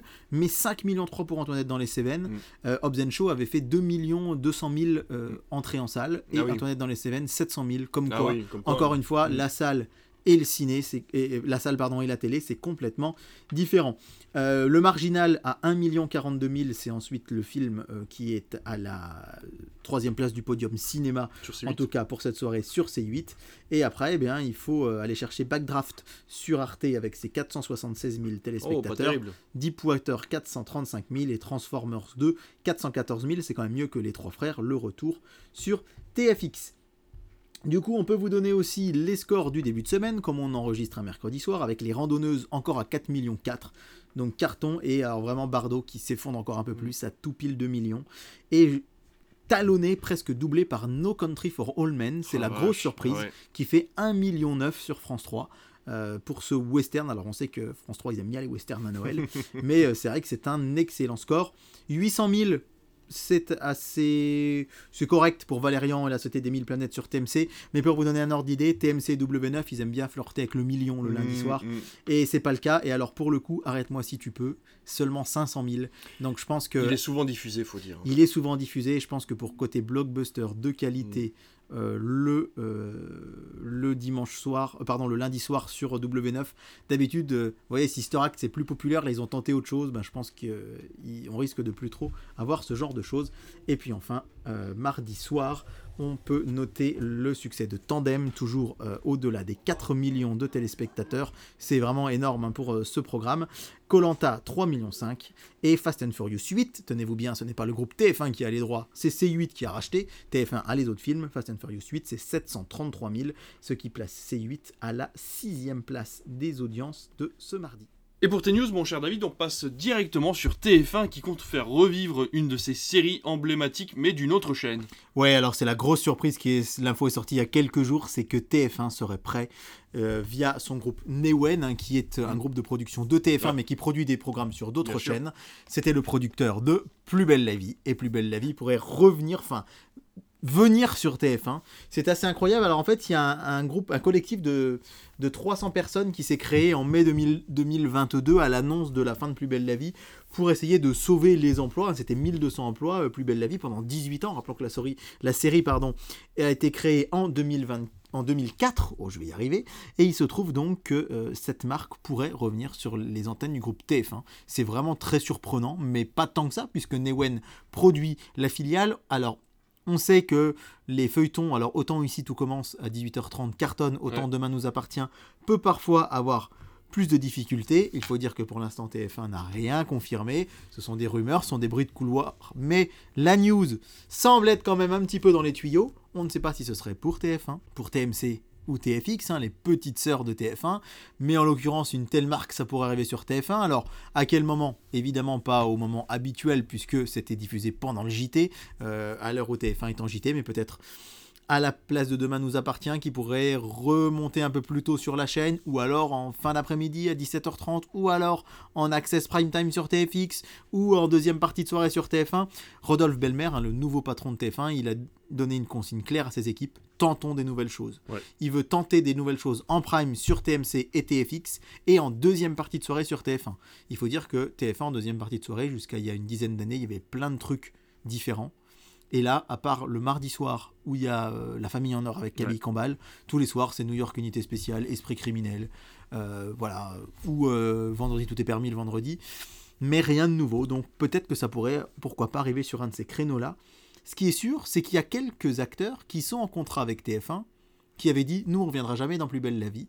Et visiblement, là ils se sont dit Oh, bah, si c'est sur TF1, pourquoi pas? Ils ont un petit peu changé d'avis. Donc, du coup, voilà, affaire à suivre, mais en tout cas, ça, ferait grand bruit si ah c'était bah, le cas. Complètement, ouais, complètement. On va continuer entre euh, les, enfin, finalement les accords hein, entre les chaînes privées et les, chaînes publiques, puisqu'on a la suite des tensions entre euh, ben, ce fameux groupe de chaînes privées qui a été porté plainte à l'ARCOM pour euh, des problèmes avec France Télévisions. Oui, comme on dit par chez nous, ça va bien mal. Entre TF1, Canal, M6 et le groupe Altis, donc BFM TV, euh, RMC, etc. Euh, et c'est notamment euh, l'ACP. On n'en a jamais parlé encore sur Critflix, c'est l'association des chaînes privées. C'est-à-dire qu'elles sont réunies en association et qu'elles ont élu en avril 2023 Rodolphe Belmer, président de TF1, président de l'ACP. On va dire donc. Et effectivement, ces chaînes-là, elles reprochent, je crois, à France 2 d'être trop généralistes, de faire trop la même chose qu'eux. Et ils disent qu'effectivement, euh, les éléments chiffrés en particulier sur la programmation généraliste et peu différenciante de France 2. Elle voudrait que les chaînes publiques aient des obligations de la même manière que les chaînes privées. On en a parlé un petit peu ces dernières fois et c'est vrai que la réglementation elle est un peu plus souple pour les chaînes, les publiques. TF1, M6 et Canal+ et Altis, donc, euh, d'après le journal Le Figaro, persistent et signent. hein. Ils disent qu'ils ils dénoncent des avantages compétitifs pour France 2 et euh, ils voudraient des obligations de diffusion par chaîne, comme le concurrent privé, on l'a dit, hein, TF1 qui dit- est obligé de diffuser des spectacles vivants. TF1, il ferait mieux de pas trop se la ramener parce qu'on rappelle qu'ils les diffusent quand même à 3h du matin, par exemple Voilà. leur spectacle. Tout- en tout cas, euh, l'ACP dit qu'elle soutient sans ambiguïté le rôle de service public de la télévision et son niveau de financement actuel, donc que c'est très bien, mais qu'il faut des règles euh, très claires. Et euh, du côté de France Télévisions, Delphine Ernotte, la patronne, elle n'a pas tardé à réagir, elle a dit « Nous prenons acte de leur souhait d'avoir un, service public fort et bien financé ». Donc euh, c'est une manière de dire « Écoutez, voyez ce que je veux dire, très bien, on veut que vous voulez qu'on ait de l'argent, on en aura ». Mais en tout cas, la guerre continue, la guerre s'accentue, comme l'a dit ce soir à l'heure en enregistre Anaël, euh, dont on parle souvent sur Twitter. Cette histoire-là, ça va finir par un combat de bout dans Fort Boyard, et ça pourrait bien être le cas. Mais en l'occurrence, France 2 dit, ben, vous allez quand même pas nous reprocher euh, de faire de l'audience et que nos contenus marchent. Mm. Et du côté de TF1, M6 et Altis, on, Canal Plus et Altis, on dit oui, mais vous devrez, et ça devrait être plus cinéma réessai, on va dire plus séries documentaires, plus de choses un peu plus pointues, surtout plus de choses qui feraient moins d'audience, puisque les chaînes privées, elles accusent de euh, concurrence déloyale. Pour moi, c'est comme un peu fort de café cette histoire, je sais pas ce que t'en penses. Complètement d'ailleurs, c'est ce que disait TF1 de Plus belle la vie à l'époque, que c'était de la concurrence déloyale parce que ça passait pendant le JT. Et donc là finalement ils seraient quand même bien contents d'avoir une marque forte Ouais. euh, dans, leur, dans leur rang. Donc oui, je trouve ça un peu fort de café, surtout qu'encore une fois, ça aurait jamais été TF1 qui t'aurait passé Get Out euh, en prime Oui. time un dimanche soir, ça aurait pas été eux non plus qui auraient passé La Daronne. oui. Donc au bout d'un moment, je pense qu'il faut aussi euh, mettre les points sur les i et dire bon bah les gars, si vous faites pas d'audience, c'est peut-être tout simplement un peu de votre faute parce que vous n'avez pas réussi à mettre l'argent là où il faut et peut-être euh, recréer des marques fortes qui auraient pu fonctionner. euh. Ouais, il y a ça. des années, et en plus, ces chaînes-là, elles accusent France Télé d'avoir falsifié des chiffres. Et euh, Delphine Arnott, elle dit c'est une analyse caricaturale et grossière. Ouais, en plus ça va loin. Euh, quoi. Ouais, ouais, donc ça va assez loin. C'est vrai qu'au moment de Salto, on disait oh, le monde est beau, tout le monde salit. Là, Salto est mort. Euh, TF1 M6 ne TF1, salit M6 plus. ne salit plus, mais quand même avec Ouais. cet ACP, c'est vrai que on peut être un petit peu surpris, mais là, c'est vraiment tout le monde contre France Télé pour le coup. hein. Mais c'est quand même bizarre parce que tu me dis en fait donc la CP qui relie beaucoup de chaînes privées. C'est vrai que finalement ça m'étonne de voir Canal Plus dans l'eau. Canal Plus qui est un petit peu la- le côté indépendant. Finalement ils font ils ont quand même fait de très bonnes audiences récemment. On en a parlé. Ils ont dépassé le million sur certains événements sportifs. Donc je pense que Canal Plus, enfin comme tu dis, vu que c'est le quand même le patron de TF1 qui se retrouve euh, président de cette association, c'est quand même bizarre que c'est à ce moment-là qu'elle Ouais. décide de porter plainte. Alors Canal Plus, ils sont là surtout au nom de leur chaîne C8 Oui, euh, et bien C sûr. Star qui sont De la euh, TNT, les ouais. chaînes de la TNT. Pas vraiment pour la chaîne premium Canal payante qui n'a trop rien à voir là-dedans.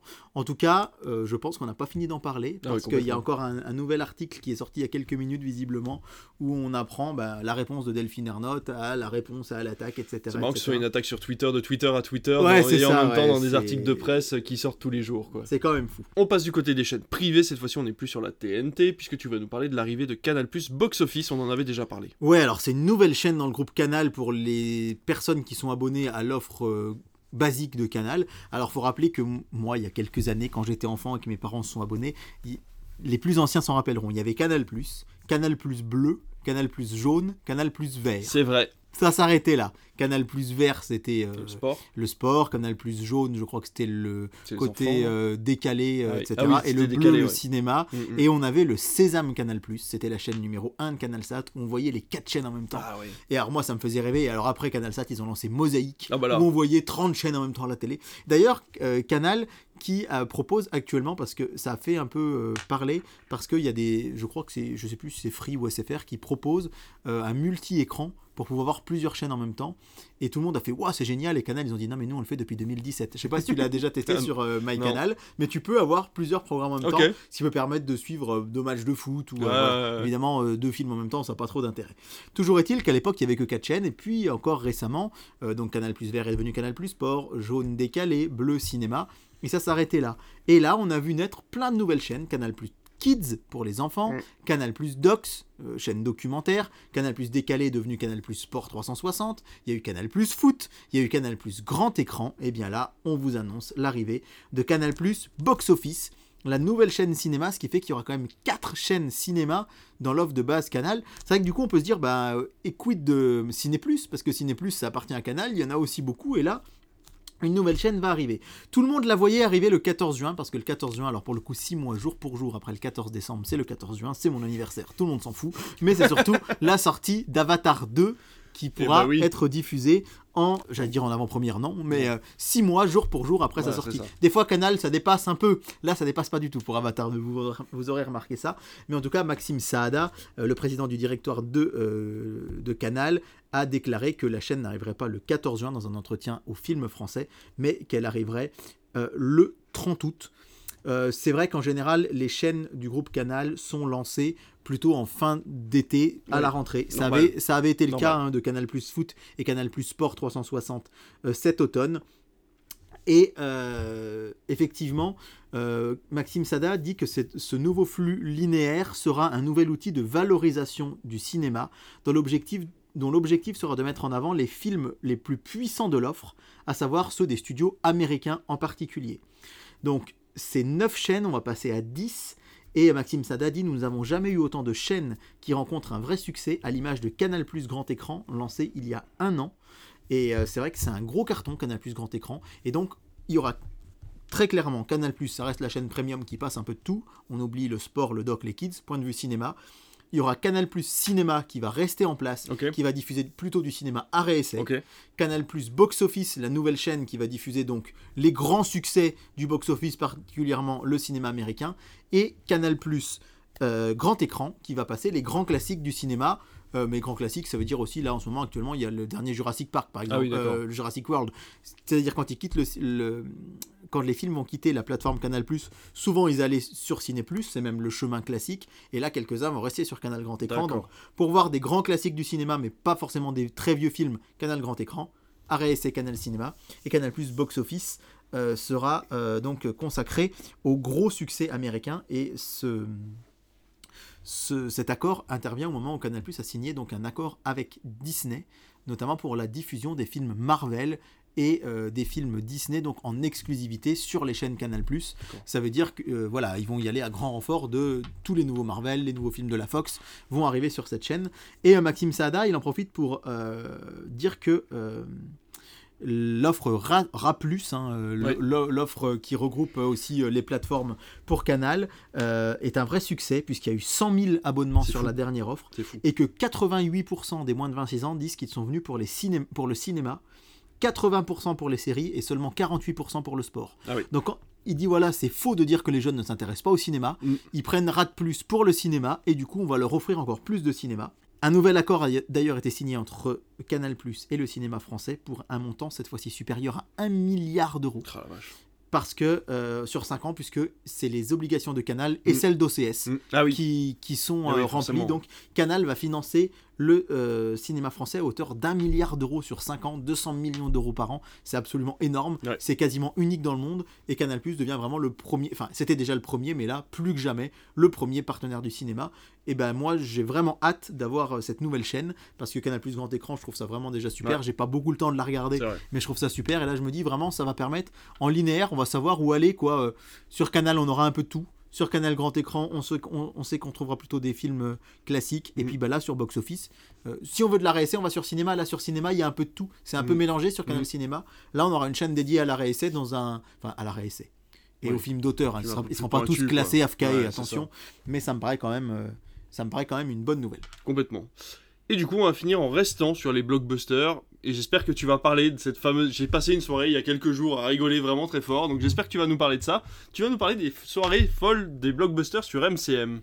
Alors, j'avais fait une petite série où je parlais des chaînes de télé. On avait parlé de Polar Plus, on avait parlé de Paris Première, on avait parlé euh, de. hum, Qu'est-ce qu'on avait parlé déjà à part ça? RTL 9. RTL 9, évidemment. RTL 9 qui change d'ailleurs, je sais pas si tu as vu, qui change complètement, qui, re- qui a une refonte euh, de son logo ainsi que de certains de ses programmes et, Et- qui va remettre en avant encore plus de cinéma. Eh ben, j'avais envie de vous en parler dans une prochaine émission, Ah donc bah, c'est formidable. Bah voilà. MCM, de base, elle existe depuis euh, 1989. Et c'était la chaîne musicale de TMC. Tout à fait. C'est ça qui est assez fou, c'est que TMC aujourd'hui ça appartient à TF1, mais à l'époque c'était Télé Monte Carlo, Oui. et MCM c'était Monte Carlo Musique. Ah d'accord. Et euh, c'était une chaîne qui ne diffusait que des clips. Et en 1992, donc elle est lancée, et elle va devenir vraiment une chaîne... euh, 92 ou 89 En 89, elle est lancée en tant que programme musical, on va dire, euh, de, euh, de TMC, mais elle va devenir vraiment une chaîne de canal satellite en 92, Ok. où elle ne va faire que diffuser des clips. Et il se trouve que en 2000, quand le CSA va dire qu'en 2005 on va créer la TNT, MCM va se proposer pour devenir une chaîne gratuite. Ah ouais. Et ce qui est fou, c'est que ça a marché et qu'on ne le sait pas. Et MCM a été retenu par le cinéma comme étant la chaîne musicale Par de la CSA. TNT gratuite, oui, de- par le CSA à Mm. l'époque. hein. Euh, elle a été retenue comme chaîne gratuite de musique pour la télé. Et à la dernière minute, le groupe Lagardère, hein, qui, qui était le groupe à qui euh, appartenait euh, la chaîne MCM, a décidé à la dernière minute qu'au lieu de mettre sa marque MCM en gratuite, ils allaient créer une chaîne qu'ils ont appelée Europe 2 TV, puis Virgin 17, et ils ont décidé de laisser MCM vivre Ok. sa vie sur CanalSat. Ok. Mais de base, c'était euh, c'était censé devenir C'est ça. marrant ça. Ouais, c'est vraiment marrant. Et donc, la chaîne MCM a revendu Virgin 17 en 2010 à Bolloré. C'est devenu Direct Star, c'est devenu D17. Et aujourd'hui, c'est Star, donc la chaîne 17 de la TNT. Eh oui, il s'en est passé des choses. On pourrait parler de l'historique Ouais. de toutes les chaînes, hein, Ouais, c'est d'NT1. clair. et Mais de C'est vrai que tu m'en avais parlé une Ouais. fois et je- pourquoi pas cet été, ça pourrait être une idée. ça, voilà. Et donc MCM a eu des petites sœurs, MCM Top, MCM Pop, pour ceux qui s'en rappellent, et euh, elle est devenue, c'est devenu une chaîne plus uniquement musicale, plus uniquement de clips, et c'est devenu une chaîne euh, qui a diffusé aussi des séries télé et des émissions. De Et moi, c'est une, culture, ouais. c'est une scène, une chaîne que quand j'étais ado, j'aimais beaucoup parce que c'était la chaîne un peu dans le vent, à la mode, c'était un peu le MTV français, MCM. Et en 2019, elle a été rachetée par M6, qui a racheté toutes les chaînes du groupe Lagardère, c'est-à-dire Canal J, TJ, MCM, MCM Top et RFM TV. Elle est donc depuis 2006 dans le groupe M6 et c'est une chaîne de CanalSat. D'ailleurs, on avait eu un grand, une grande frayeur l'année dernière, elle devait quitter CanalSat Oui, le 30 vrai. juin, comme les chaînes du groupe Warner qui elles sont bien parties, mais Ouais. là, euh, M6 avait réussi à renégocier une offre, et donc MCM est aujourd'hui toujours dans le groupe Canal. C'est une chaîne qui propose des clips, notamment La Zone, c'est une, c'est des clips uniquement urbains, qui propose des épisodes d'animés, notamment Pokémon. hein. C'est la, la chaîne avec Canal J qui diffuse euh, les derniers épisodes de Pokémon et aussi des épisodes plus anciens. Des séries comme Once Upon a Time, donc des séries du groupe M6 évidemment. Et donc, ils ont décidé de lancer il y a quelque temps une case blockbuster à part le lundi soir. Et euh, oui, c'est bien ce à quoi tu penses. J'ai quelques noms des blockbusters diffusés en début d'année. Je peux en dire Alors, un, je peux en dire un, je peux en dire un. Vas-y. J'ai vu euh, la dernière fois, je me suis calé devant la télé et c'est vrai que maintenant j'ai le linéaire euh, Ouais. avec le groupe Canal et j'ai vu un film, ça m'a intrigué et ça s'appelait Atlantic Rim 2. Et Atlantic Rim 2, bah, c'est Pacific Rim, c'est le même scénario, mais sauf qu'ils ont eu à peu près 100 fois moins de budget. Et c'est très drôle. Eh bien, c'est parfait. C'est parfait, David, parce que figure-toi que lundi dernier, on a enregistré Critflix. Et après avoir enregistré Critflix, je suis rentré chez moi. Je me suis mis devant la télé, j'ai lancé MCM et j'ai regardé un film qui s'appelle Atlantic Rim 2. et je me suis dit, et je vous promets qu'on le découvre en même temps que Euh, vous. oui, oui, et je me suis dit, qu'est-ce que c'est dommage que je sois pas avec David devant, parce que qu'est-ce qu'on se marrait. Et bah je dis exactement la même chose à Océane quand j'ai regardé la série. J'ai dit mais ça a l'air si drôle. Elle me regardait d'un air ébahi genre mais qu'est-ce qu'il est en train de regarder? Ouais. Il pourrait regarder une centaine de bons programmes parce qu'il a toutes les chaînes Ouais. Canal et il est et je suis resté presque une demi-heure sur Atlantic Rim 2 à regarder cette immondice. Et alors, en fait, voilà, ils ont lancé ça avec les Sharknado. Ah, et puis, tout ce qui va autour. Ouais. Euh, J'ai le nom de six, de, de six films diffusés là en début d'année sur MCM Ice Shark, Swamp Shark, Malibu Shark Attack, Oh mon dieu. Sharknado 3, Summer Shark Attack et Zombie Shark. Zombie Shark. Non, c'est pas ça. C'est pas ça. Mais alors de base, c'est vrai qu'il s'était dit le lundi soir, on va faire une case un peu rigolote. Bah oui. Avec ces faux nanars, parce qu'en fait, c'est des films qui sont faits aussi un peu pour faire Ouais, rire les gens avec leurs leur effets spéciaux loupés. Et il se trouve que ça a été un carton d'audience. Mais c'est un carton, ça cartonne parce que les gens se font des soirées entre potes. Mais bien sûr. Là-devant, ils se disent allez, à mon avis, euh, avec modération, une ou deux petites bières, un petit paquet de, de- de Pringles. Avec modération aussi, parce que c'est pas bon pour la santé. Et, euh, et on va se marrer. Et en fait, le truc, c'est que ça cartonne. Et aujourd'hui, MCM diffuse ça plusieurs fois par semaine. C'est euh, jusqu'à 4 à 5 prime time. Alors vous avez fou. notamment il y a peu de temps Force 12, le dernier cyclone. Alors ça, ça fait rêver évidemment hein, ce genre de film.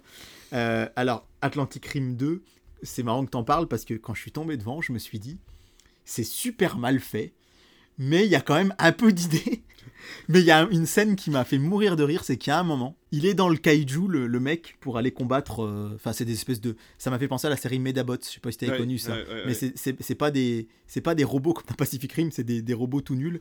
Et il y a un moment, il y a un tremblement de terre et en fait, le gars, il bouge la caméra, c'est-à-dire qu'au lieu de faire trembler le sol, comme ils n'avaient pas les moyens, ils ont fait trembler la caméra et je me suis dit, oh la vache quand même. et euh, il se trouve que c'est le genre de film que je ne peux pas regarder avec ma chère et tendre qui me dit qui, qui me dit mais ça me met mal à l'aise, mais je ne peux pas voir ça, je suis mal devant. Et alors l'autre jour, j'ai regardé Poséidon Rex. Oh là. Alors là, avec un espèce de monstre sous-marin, bah voyez, un tyrannosaure sous-marin. Il y a eu Mammoth. Alors c'est pas mammouth, mais c'est Mammoth. Je vous assure que c'est vrai. Et alors, je pense que deux de mes préférés que j'ai pu voir récemment, alors c'est dommage parce qu'il y avait Atlant- Atlantic Rim 2 dont je voulais te parler. Alors, du coup, t'es pas surpris, mais je suis, je suis complètement fou de me dire que tu l'as connu. Et surtout, dites-vous que c'est le 2. Donc il y a eu un 1. Il y a eu un 1. Alors parmi mes préférés, il y a quand même Transmorphers. Donc c'est Transformers mais Transmorphers. Et je vous assure d'une chose, c'est que quand vous le voyez écrit, votre cerveau vous rend dyslexique. Vous Eh avez oui. tellement lu plein de Eh fois ben oui. Transformers que inverser le F et le M, ça marche. Alors il y a eu aussi Fire Twister, évidemment. Voilà, ouais, dis ça, donc. ça fait rêver. Bah, tu m'étonnes. Euh, et alors mes deux préférés, ça reste quand même Avengers Grimm. Ah, bah, j'étais en train à l'instant, et je vous jure que c'est vrai, hein, ce podcast, on essaye de pas le monter plus que ça pour que j'ai pas euh, trop de montage. J'étais en train de lancer Prime Video parce que ça m'a fait penser à ce film et je ne retrouvais pas le titre. Je savais que ça commençait par Avengers. Oui, alors, Avengers, Avengers Grimm. Grimm est disponible sur Prime Video si vous voulez le regarder. C'est quelque chose d'assez extraordinaire. Alors Avengers Grimm et, et Tomb Invader. Et Tomb Donc, Invader, C'est oui. Tomb Raider version euh, Wish. Alors David, les gens vont pas le voir, mais je te montre quand même l'affiche de Poséidon Rex. Oh, que tu vois quand même à quoi oh, ça ressemble. vache. Et du coup, je voulais vous en parler ce soir parce qu'encore une fois, ça cartonne. Les gens aiment ça. C'est assez fou. Et j'avoue que moi, le premier, ah bah voilà, Tomb Invader est là aussi. Et ben voilà. Moi, le premier, quand je suis tombé La dessus. meuf est habillée exactement pareil que Tomb Ah, mais Raider, oui, oui. quoi. Ah, ouais, c'est ouais, vraiment de la copie Wish. Et hein. euh, Avenger Grimm, si vous regardez la typographie, c'est la même qu'Infinity War. Oui. Donc vraiment, vous pouvez y croire. Sauf que ça reprend les contes de Grimm en fait. C'est Voilà, une, re- une team de super-héros mais tirés des contes de Grimm si je me trompe Et pas. donc, ça marche, ça cartonne. Et du coup, si vous le permettez, euh, je vais vous proposer euh, le programme de la semaine sur MCM. Tout de suite, c'est une avant-première du programme télé. Mercredi 24 mai, à l'heure où on enregistre, les gens sont devant Edge of Extinction, qui est une sorte de Edge of Ultron, mais euh, point de vue euh, médiéval, suivi de Malibu Shark Attack en deuxième partie de soirée. Demain soir, c'est la suite de Sharktopus. Sharktopus versus Pteracuda. c'est demain soir, jeudi 25 mai. Si vous n'êtes pas devant, je comprends pas. hein. Et samedi, ils se sont dit, on va permettre aux gens de rattraper. Ils repassent Sharktopus samedi en prime, Ah bon. mais en deuxième partie de Ah soirée, bah oui. Miami Magma, parce que c'est bien connu, il y a plein de volcans à Miami. bah oui, bien sûr. Lundi soir, l'attaque des Donuts tueurs Oh mon dieu. suivi par Sharktopus versus Pteracuda, au cas où vous ne l'auriez pas manqué. Euh, au cas où vous l'auriez manqué. Donc vous aviez mercredi, jeudi, samedi, lundi. Donc ça fait quand même 4 prime time sur 7. hein. Vendredi soir, vous avez Face Off, cette émission de, de télé-réalité euh, Ah oui.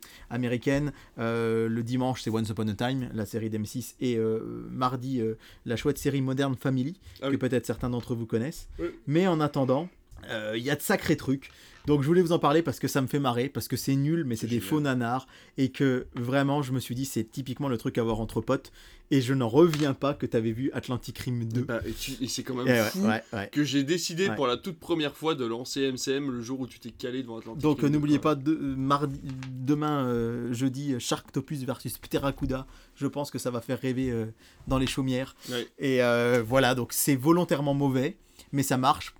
Et je- ça me, fait, ça me fait mourir de rire. C'est une chaîne du groupe M6 qui a acheté les droits de ça, à mon avis, à peu près le prix d'un paquet de popcorn. Ah bah oui, au cinéma. oui, oui. Et ça doit leur. Parce qu'il y a des coupures pub, hein, MCM. Bah oui. MCM, je sais pas si vous vous souvenez, on en avait parlé dans mon top euh, audience des chaînes de, la, de Canal. Ça marche plutôt bien parce que les jeunes aiment bien se poser devant des clips, euh, clips de rap, machin, Ouais, les ouais, épisodes ouais. Pokémon, Modern Family, nana, et le soir, bah, c'est des barres de rire.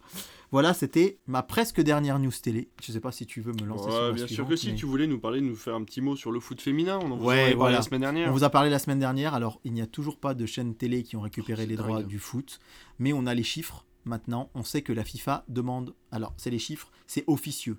Donc, je vais utiliser le, conditionnel, mais c'est quand même plutôt, euh, plutôt sourcé. La FIFA demanderait 10 millions d'euros pour la diffusion en France des matchs. Et actuellement, les chaînes qui ont candidaté, donc TF1, M6, le groupe France Télé, euh, plus ou moins intéressé, ont proposé toutes entre 2 et 4 millions. Donc on a les chiffres, voilà. La semaine dernière, on vous disait on ne connaît pas les chiffres. Là, les chiffres, on ne sait pas officiellement quelle chaîne a proposé quoi, mais on peut vous dire que c'est dans cet ordre-là. Les chaînes proposent entre 2 et 4 millions. Et euh, la FIFA attend 10 millions.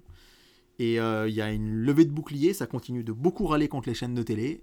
Pour l'instant, on n'a toujours pas trouvé d'issue à cette histoire. On vous en parlera prochainement, mais ça me paraissait intéressant. Alors, je- je- oui, oui, pour en dire deux mots, je- alors bizarrement, sans prendre la défense de la FIFA, je trouve que 4 millions, ça met pas en valeur quand même le football féminin. quoi. Je trouve que même, même par rapport aux horaires de diffusion qui seront un peu compliqués, On l'a dit, voilà. je trouve que ça fait peu. Il y a énormément de programmes qui coûtent bien plus cher que ça à diffuser sur d'autres euh, d'autres parties de la journée.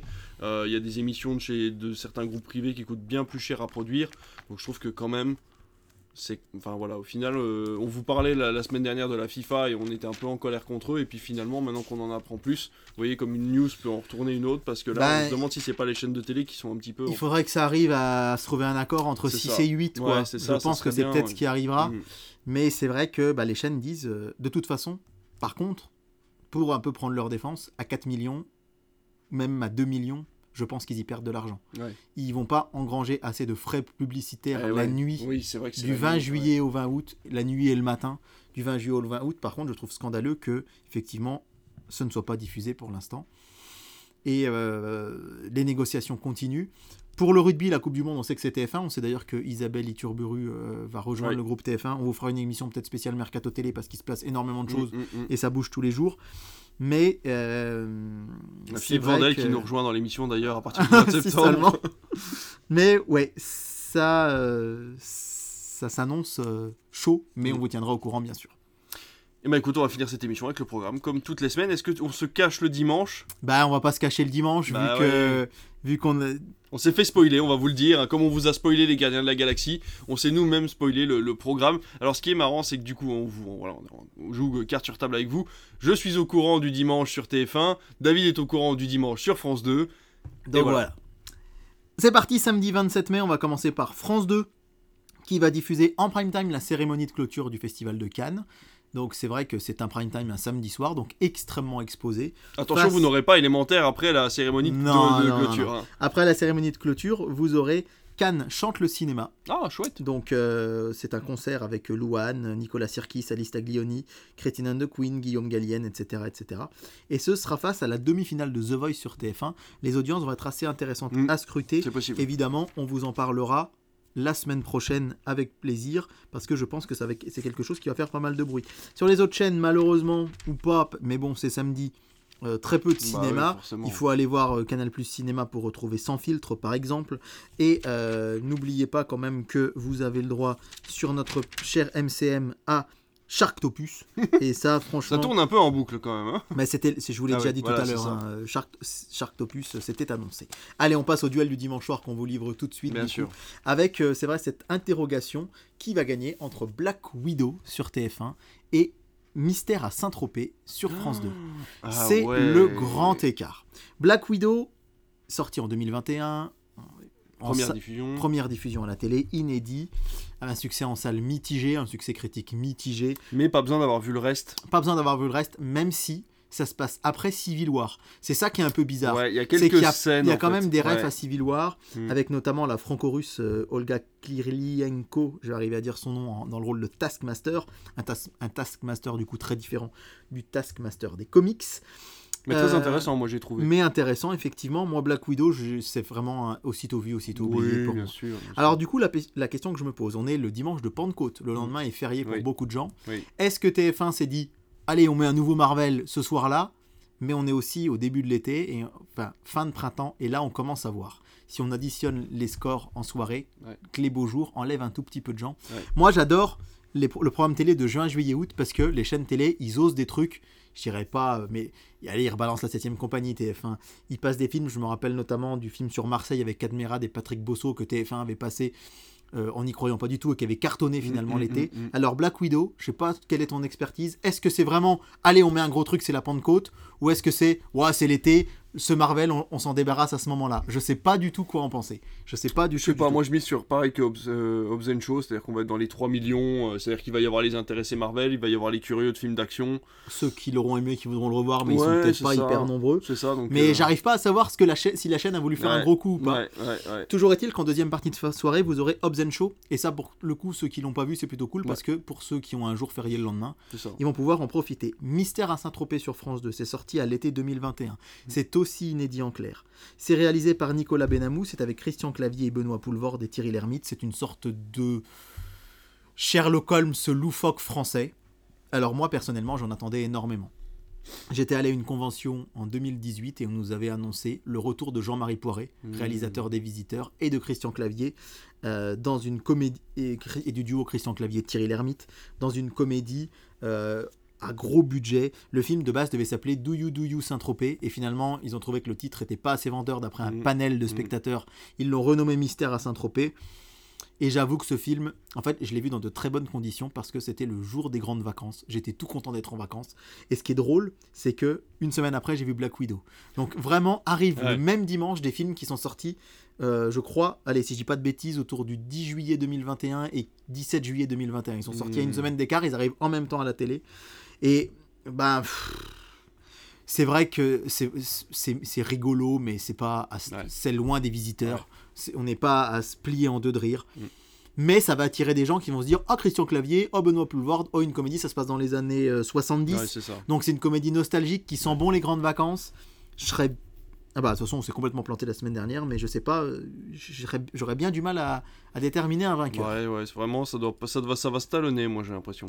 Et en deuxième partie de soirée, c'est important sur France 2, la saga Rassam Berry, le cinéma dans les veines, un documentaire sur le cinéma, puisqu'on rappelle que Beau Geste, c'est fini. Ouais. J'ai été un peu déçu d'apprendre ça, je pensais que ça Ouais. irait jusqu'à juillet, Ouais, même aussi. si dès le début Pierre Lescure nous avait dit que c'était un grand crescendo qui allait nous emmener à Cannes. Mm, mm. On a hâte de le retrouver, mais quand même, on, est heureux de savoir que D'ailleurs, sera... il, a, il a fini avec euh, un gros, gros. euh, Harrison grosse, Ford, ouais, ouais, et puis une grosse audience surtout. Oui, oui, oui. Euh, je ne sais plus les chiffres, mais en autour tout cas, de il avait- 600 000 ouais, c'est ça, téléspectateurs. ouais. euh, donc c'est pas mal du tout. Donc voilà, je suis désolé, je me suis un peu attardé, mais je trouve particulièrement intéressant. Ouais, En plus, une un veille de jour férié. En vrai, j'aurais pu espérer un truc comme ça pour Pâques presque. Ouais. C'est-à-dire vraiment le blockbuster et le film français qui tous les deux ont marché, mais moins qu'on Ouais. aurait pu imaginer. Mais il va y avoir un vrai duel, une vraie tension. Quand on vous disait que la Pentecôte, euh, il y a deux ans, on vous disait que c'était un, un duel de Pâques en un peu moins bien, bah, cette année c'est un duel de Pâques en beaucoup mieux. Donc comme quoi, ça veut rien dire. Sur les autres chaînes, rapidement, sur Arte, euh, Ludwig ou le crépuscule des dieux, c'est un film de Visconti de 1955 en deux parties. Donc ça commence à 20h50, ça finit à minuit 50. Vous allez avoir Les Soudoués sur TMC. TMC qui en fait avec un film populaire français va venir concurrencer France 2. On rappelle que TMC appartient à TF1, c'est assez intéressant. Euh, et cinéma sur C8, je vois du coup. Pas de cinéma sur C8 puisque euh, c'est du, ce sera le championnat de top 14. Ils diffusent régulièrement du sport aussi le dimanche soir. Il Ouais. faudra aller sur Gulli pour voir un film, un raccourci dans le temps. Euh, un film avec Chris Pine euh, de 2018. Mhm. Mm, Je sais que Il t'avait pas, il t'avait pas botté plus que moi ça, je toi. je l'ai pas vu Ah, parce je que. Ah, à l'époque je travaillais en collège, je parlais de cinéma avec mes Ouais. élèves, je leur avais parlé, je leur avais montré la bande-annonce du film. Ils, on l'a eu en avant-première dans notre salle. Ils sont tous allés le voir et ils m'ont tous dit c'est nul. Ah, et je me suis dit, si d'accord. des gamins de 12-13 ans me disent c'est nul, je suis pas sûr que je vais apprécier, donc Ah j'y bah suis oui, pas oui. allé. Transformers 3 sur Sister, avec le 2, Juste avant avant, à comme ils ont 18h, fait la semaine comme ils ont fait la semaine Super. dernière. Bah, c'est chouette ça. Ouais, ça c'est vraiment chouette, donc euh, vraiment, bravo à eux. On va euh, tout de suite passer à lundi soir, puisque lundi soir, vous allez avoir le final des randonneuses sur TF1. On imagine encore un Ouais, 4, 4-5 millions, 4-5 ouais. millions Ouais, sans ouais, doute. Et un film avec Guillaume Canet que j'avais beaucoup aimé en salle en 2014. La prochaine fois, je viserai le cœur. Qui raconte euh, l'histoire vraie hein, d'un tueur, en- d'un tueur des années 70 dans l'Oise qui va commettre des crimes et des agressions sexuelles. Euh, et c'est un gendarme. Et c'est une histoire vraie. D'accord. Et c'est avec Guillaume Canet. C'est réalisé par euh, Cédric Anger.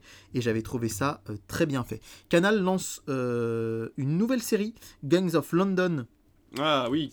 sur, euh, en prime time. Donc. euh, intéressant. Et un film documentaire vraiment à ne pas manquer, c'est un gros coup de cœur sur France 5, ça s'appelle Le règne des lions de Masai Mara. Euh, et ça raconte la vie des lions euh, dans le sud-ouest du Kenya, filmé sur plus de 30 ans. Donc c'est vraiment un travail documentaire titanesque.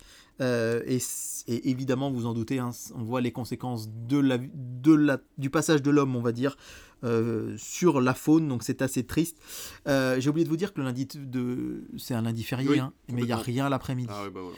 Alors parce que il n'est plus férié pour tout le monde depuis Eh 2003, le lundi de Pentecôte, on le sait, et puis aussi parce qu'on approche de l'été et que les gens sont moins devant la télé, c'est Mm. aussi pour ça hein, que le, le foot euh, ne marche pas. Je vais quand même, enfin ne marche pas, ne trouve pas preneur. Je vais y revenir dans quelques instants. On va continuer quand même avec les films du soir. Ariane sur Arte, Baywatch Alerta. Alibu sur W9, je l'ai jamais vu, qui sera donc en duel. C'est notre duel des blockbusters du lundi soir. Il sera en face du Hobbit et la bataille des cinq armées. Encore une fois, passer le 3 alors qu'ils n'ont pas passé les deux premiers juste avant, c'est Bah, même particulier. ouais, ouais. bah ouais, c'est très C'est particulier. pas France 2 qui avait fait ça il y a quelques temps Si, euh, pour au moment des fêtes de fin d'année, il y a un c'est an ça, ou deux. hein.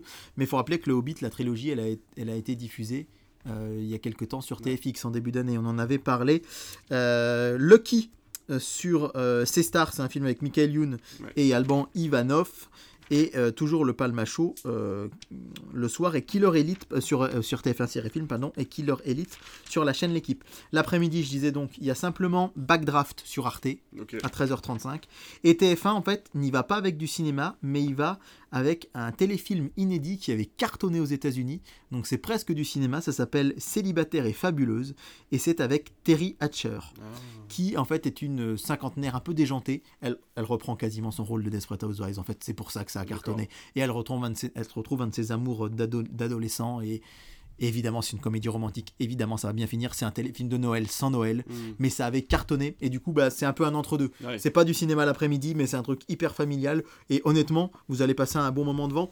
France 5, c'est marrant parce qu'ils rediffusent leur fameux truc euh, documentaire, pardon, film documentaire, c'est pas bien de dire truc, film documentaire sur euh, la bouffe en après-midi. Donc vous aurez à midi Ketchup Mayo, la guerre des sauces, ou, encore, semaine dernière. ou déjà. encore à 16h30, le camembert nous ouvre sa boîte. Donc euh, voilà. Et puis Sister, qui a l'habitude de nous passer toujours des films en jour férié, ben cette fois-ci, ils n'en mettent pas. Et ben c'est Bones, c'est Dr. Queen suivi de Bones. Et je vais même vous dire quelque chose qui m'attriste beaucoup, c'est que euh, sur ces 8, il n'y a absolument aucun bêtisier. Un Mais jour férié. Et là, il y a tout qui fout le camp. Bah oui. Donc, euh, sinon, c'est notre dernier, euh, c'est notre dernier jour férié avant le 14 juillet. Donc là, on C'est notre dernier cri de non, c'est notre, Qu'est-ce qui se passe c'est notre dernier jour férié, pardon, avant le 14 juillet. Ah oui. Là, on vous a parlé de plein de jours fériés depuis Pâques, ça s'enchaîne Pâques 1er mai, 8 mai, Mm. Ascension, Pentecôte. Promis, j'arrête de vous embêter jusqu'à cet été. Mardi soir, euh, on a toujours Colanta sur, TF, sur TF1. J'ai oublié de vous dire que lundi aussi sur M6, ce sera la fin de Marié au premier regard. Ah oui. Donc c'est c'est un truc qui cartonne, hein, une émission qui cartonne. Les grosses têtes sur France 2. En après-midi sur Canal+, Top Gun Maverick et surtout le euh, film euh, Arrêt et c'est du soir, c'est Annie Colère avec Laure Calamy. Je sais Déjà. pas si tu l'avais vu. Non, mais déjà quoi. Ouais, ça arrive à une vitesse folle. C'est hein. fou. Euh, franchement, ça arrive à une vitesse Quand on bosse folle. dans un cinéma Ouais. euh, comme nous en campagne qui diffuse déjà les films avec quelques semaines de retard, et ben en fait au final on Ouais. attend à peine 4 mois avant de les avoir Ouais, sur Canal. C'est exactement ça, fou, c'est- fou. Euh, sur C8, c'est pas du tout c'est c'est Hollywood Avec euh, Florence Foresti et Jamel Debbouze. Ouais, C8 pas qui a racheté les droits à TF1 et c'est un- c'est pas un événement, mais Hollywood cartonné à toutes Ah ses ouais. diffusions le dimanche soir sur TF1. Bah, faut dire que c'est un sacré duo. Ouais, c'est Foresti euh, Debbouze, mais perso, moi ça me parle Non, pas du pas, tout. Sur W9, c'est Babysitting 2, Ah, euh, qui me fait plus marrer moi personnellement Ouais. que le 1. Sur TFX, Bad Moms. Ah, j'adore, j'adore Bad Moms. Et ça veut dire quoi, Bad Moms? Bah, Ça veut dire que c'est pas Star Wars 4. Ah Ils avaient recommencé à passer les Star Bah oui. Wars, et en fait, TFX s'est fait une spéciale, on va dire, euh, prélogie, en Ah fait. oui, alors, la fête des mères approche, effectivement, mais ils ont fait la prélogie, en fait. ça. Ils ont fait que 1, 2, 3. Ouais, Donc, du coup, bon. on râle un peu moins. Energy 12, Star Trek Into Darkness. Euh, voilà. Ouais, bon. Personnellement, moi, c'est un univers que je ne connais pas. Mm. Séduis-moi si tu peux sur Sister. Alors, ça va faire concurrence avec, euh, avec Bad Moms. hein, c'est le même genre de comédie un petit peu déjantée. Et euh, je me permets de glisser un petit mot euh, également euh, sur euh, Paris Première qui va diffuser un film culte, une comédie, La Cage aux Folles, Ah. avec Michel Serrault et qu'effectivement c'est un, un gros carton et Paris Première on sait marche fort sur ce type de film patrimonial. Mercredi soir, Déraciner des ailes vous emmène en Normandie sur le sentier des douaniers. Je ne sais pas pourquoi je vous dis ça. C'est juste que je viens de lire ce qu'il y avait de marqué euh, sur euh, mon programme télé. Et en deuxième partie de soirée, méga feu, un été au combat. On croirait un film de MCM. Exactement Tout ça pour dire. vous dire que euh, il n'y a pas de film sur les grandes chaînes à part sur Arte ce soir-là avec Médecin de nuit, Ah, inédit en clair Médecin de nuit. en 2020 avec Très, très euh, bon film. l'excellent Vincent Macaigne. Ouais, ouais, ouais. Et euh, Energy 12 fait un- a fait un petit coup en achetant les droits de Ghost in the Shell, qui a été relativement peu diffusé à la télé, Eh oui, c'est vrai. et qui arrive donc du coup... euh, alors, je- TF1, Moi- je dirais, moi, euh, il me semble, non ça ouais, ouais, ouais, ouais, ouais, c'est ouais, ça arrive Ou de... TF1, Ouais. Et moi, je l'avais vu en salle, et je l'avais trouvé plutôt sympa, et tout le monde m'avait dit, non, mais c'est nul, c'est nul, c'est nul, parce que le vrai Ghost in the Shell, c'est un animé. Mais je, vous dirais, je dirais aux gens que bah, quand on n'a pas vu l'animé, on n'a pas de comparaison, et ça. du coup, ça passe. Ouais. Donc, euh, pourquoi pas, à, noter que Télé Loisirs le note quand même 3 étoiles. hein. Donc euh, c'est vraiment euh, beaucoup. Euh, un film de Schwarzenegger sur ses stars double détente. J'adore double détente. Il adore beaucoup de choses. J'adore peu beaucoup de choses, je suis très bon public. Mais tu as tout à fait raison. Tu as tout à fait raison. Et surtout que euh, sur MCM, je vous en ai pas parlé parce que là, je vous ai fait du mardi au, au- du mercredi au, du mardi au mardi, pardon, vu, vu que euh, sur mon ordi, la programmation s'arrêtait au mardi, mais là, grâce à mon magazine, je vais plus loin. Et ce mercredi soir, il y aura Force 12, le dernier cyclone. Donc voilà, à mon avis, ça va souffler sur MCM. le jeudi 1er juin sur TF1, on va continuer avec HPI et la saison 3 qui va encore faire 6 ou 7 millions. Mais quand même, en face, sur M6, on lance l'aventurier, les aventuriers de l'Arche- le perdue. C'est parti donc Ah pour oui, c'est vrai. jeudi 1er, Indiana Jones 1, jeudi 8, le 2, jeudi 15, le 3, jeudi 22, le 4 et mercredi 28, le 5 en salle. Donc ça, pour le coup, c'est du Très bien Parfait. Ouais. très bien bon calculé. ouais. Vous pouvez voir un, jeu, un Indiana Jones tous les jeudis sur M6. À partir Pour- du 1er juin. À partir du 1er juin, notez que le 5, je pense qu'on le débriefera rapidement aussi sur Critflix parce qu'il est très attendu. Et visiblement, à Cannes, il a beaucoup plu. Ah, cool. Donc euh, vraiment, les critiques sont très très bonnes. Et personnellement, je sais pas si je les regarderai sur M6, mais en tout cas, je vais les revoir. Ouais. Parce que même si je les ai bien en tête et que c'est une de mes sagas préférées, j'ai envie de les revoir avant. Eh ben, pas tant, moi, tu vois. Ah ouais? Je crois que j'ai même pas vu le 3. D'accord. Ouais. Bah, le 3, c'est mon préféré, c'est le Ah mieux ouais du mieux du mieux. Ah ouais, il faut les voir. Je te prêterai les Blu-ray s'il le faut. Euh, donc, à part ça, sur C8 Rambo, Ok, très bon. Très très bien, Rambo. sur TMC Tenet, donc euh, quand même une sacrée soirée cinéma. Ah hein. vache, TMC, Rambo, Tenet, Indiana Jones, c'est quand même assez impressionnant. Ouais, et sur TF1 Série Film, Fast and Furious 5, on ouvre la repartie donc dans une drôle d'histoire. Ouais, ouais, ouais. Et euh, Gone Baby Gone sur Chérie 25 Qui me... Oui, qui est un bon de, de polar. Ben Affleck. Ouais, Ouais, c'est un bon un polar, polar, ouais, ouais. tout à Mm, fait. mm, mm.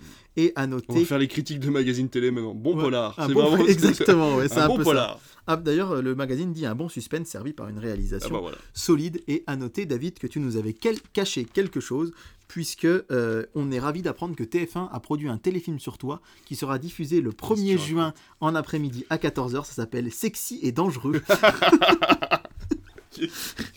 Donc euh, voilà. Et à, à 15h40, c'est un film sur moi cette fois-ci, aussi dangereux que séduisant. Ça me fume parce que c'est deux téléfilms qui n'ont rien à voir, mais ils passent sexy et dangereux à 14h et à 15h40 aussi dangereux que séduisant. Autrement dit, c'est le même titre, mais pas ça. dans le même ordre. C'est ça. Et, Et c'est pas le même film. et je pense qu'à la programmation des téléfilms de TF1, d'ailleurs, je suis les gens qui programment les téléfilms de TF1 Ouais. sur Twitter et c'est assez rigolo euh, parce qu'ils parlent de leur choix parfois. Et là, je me dis, bon. Ouais, Bref. il a dû se faire marrer tout seul. Et sur MCM, jeudi 1er juin, de toute façon, ne regardez pas Indiana Jones, ne regardez pas Fast and Furious, ne regardez pas Tenet, ne regardez pas Gone Baby Gone, puisque vous allez regarder Dino Shark. C'est un dinosaure requin. Et c'est un téléfilm en plus de 2010, c'est-à-dire que non seulement il va être moche et, vieux, et un peu vieux, euh, donc ça fait vraiment, vraiment rêver. Allez, on arrête euh, cette émission qui est déjà bien assez longue comme ça pour vous dire que vendredi soir, le blockbuster de Canal, c'est Black Adam. Oui. Et par contre, je m'interroge. J'aime bien parce qu'on s- il- c'est la fin de soirée là. Et du coup, l'analyse de David, c'est oui. j'allais, te dire, oui, mais en fait, on en a parlé la semaine dernière ou la semaine d'avant en disant qu'on avait trouvé ça moyen moins. Et c'est pour ça que je voulais pas oui, forcément alors, revenir dessus. alors Black Adam, moi, je moi, c'est plutôt moyen. Pas moyen moins. Mais moyen un peu. Mais Black Adam, surtout, moi, je m'interroge. Toi qui regardes Canal, je sais pas si tu es tombé sur le teaser de Canal. Ah non. Moi, l'autre jour, en regardant un match de foot, à la mi-temps, ils ont montré le teaser de Black Adam. Ouais. Et le teaser qu'ils montrent, c'est la scène post-générique. Mais non. Canal tease Black Adam avec Henri Cavill qui arrive et qui dit Black Adam, il faut qu'on parle. Et euh, c'est fou parce que c'est- Parce que c'est Alors, genre 20 secondes à la fin. Ça dure quoi. 20 secondes à la fin, et alors certes, ça spoil pas vraiment le film, mais quand même, je me dis, il montre la scène post-générique, et je pense qu'il y a des gens qui vont se dire Oh, mais il y a Superman dedans Alors qu'il est que dans la scène post-générique. Ça m'a scotché. Quand j'ai vu ça l'autre jour, je me suis dit J'ai aperçu Henri Cavill avancer dans le noir, je dis bah, On dirait la scène de Black. Mais non, ils sont pas en train de. Et là, Black Adam à partir du 2 juin. Bon, Les gens vont être déçus. hein. bah c'est c'est un peu une drôle de, de manière de. de Donc le pauvre Henri mais- il est revenu pour une set post-générique, puis on lui a dit merci. oui, puis on lui a dit merci, au revoir. On rappelle hein, qu'on en avait parlé. euh, Dwayne Ouais. Johnson aurait souhaité qu'il soit. euh, Qu'il euh, insiste lourdement qu'il soit là, ouais. Qu'il soit là, et puis qu'il il- il voulait vraiment qu'il y ait un duel ça. entre Black Adam et Superman. Et puis il avait Alan- un PC à monter, du coup il est parti. Ouais, c'est ça. Alan Quaterman et la pierre des ancêtres, c'est l'Indiana Jones de Wish, mais c'est sur Ah bah oui, C'est dans le groupe Quaterman. M6. Moi, j'ai jamais vu, mais bon, voilà. Et Ouais, j'ai TF1 Série Film, c'est un film que j'adorais quand j'étais petit. C'est Le Maître d'école de Claude Berry Mm. avec euh, Coluche. Voilà, c'est pas mal déjà pour cette semaine, hein, euh, parce que je pense qu'on est un petit peu fatigué. Mm. Vous dire qu'il y a Passengers aussi euh, sur RTL 9, Ouais, parce que j'aime bien trouvé ça un RTL petit 9 peu dérangeant comme film. et que voilà, euh, on n'en parle pas si souvent que ça de cette chaîne. J'espère que cette émission vous aura plu en tout cas, parce que dis donc, on en aura raconté. Ah la vache. Elle aura été dense cette émission, on a eu énormément de choses à dire, je ne sais pas combien de temps elle va faire, peut-être une heure et demie, peut-être un peu plus. Ah bah non, tu vois, on n'est pas tant que ça. Et euh, bah écoutez, on vous remercie, on prend le temps de vous demander de vous abonner, de commenter, euh, d'en parler autour de vous, à vos copains, à vos copines, à vos mamans, vos papas et tout le monde. Parce que bah voilà, on en a besoin de se faire connaître, on travaille pas mal là-dessus et ça serait chouette qu'on puisse euh, être un petit peu plus écouté, même si on est déjà très content Ouais, ouais, ouais. de tout, toutes les personnes qui, euh, qui nous écoutent et surtout qui réagissent et qui nous, euh, qui nous disent qu'ils adorent l'émission et ça, ça nous fait vraiment grand plaisir. Alors merci à vous qui nous écoutez. On se dit à la semaine prochaine, à distance, du coup. euh, Ah non, non, non, non, non, ah non, place non, alors, alors, mais qu'est-ce que je raconte? Par contre, les deux semaines suivantes à Voilà. distance. Donc dans tous les cas, vous aurez une émission quoi qu'il en soit. Et merci, à bientôt. Salut à tous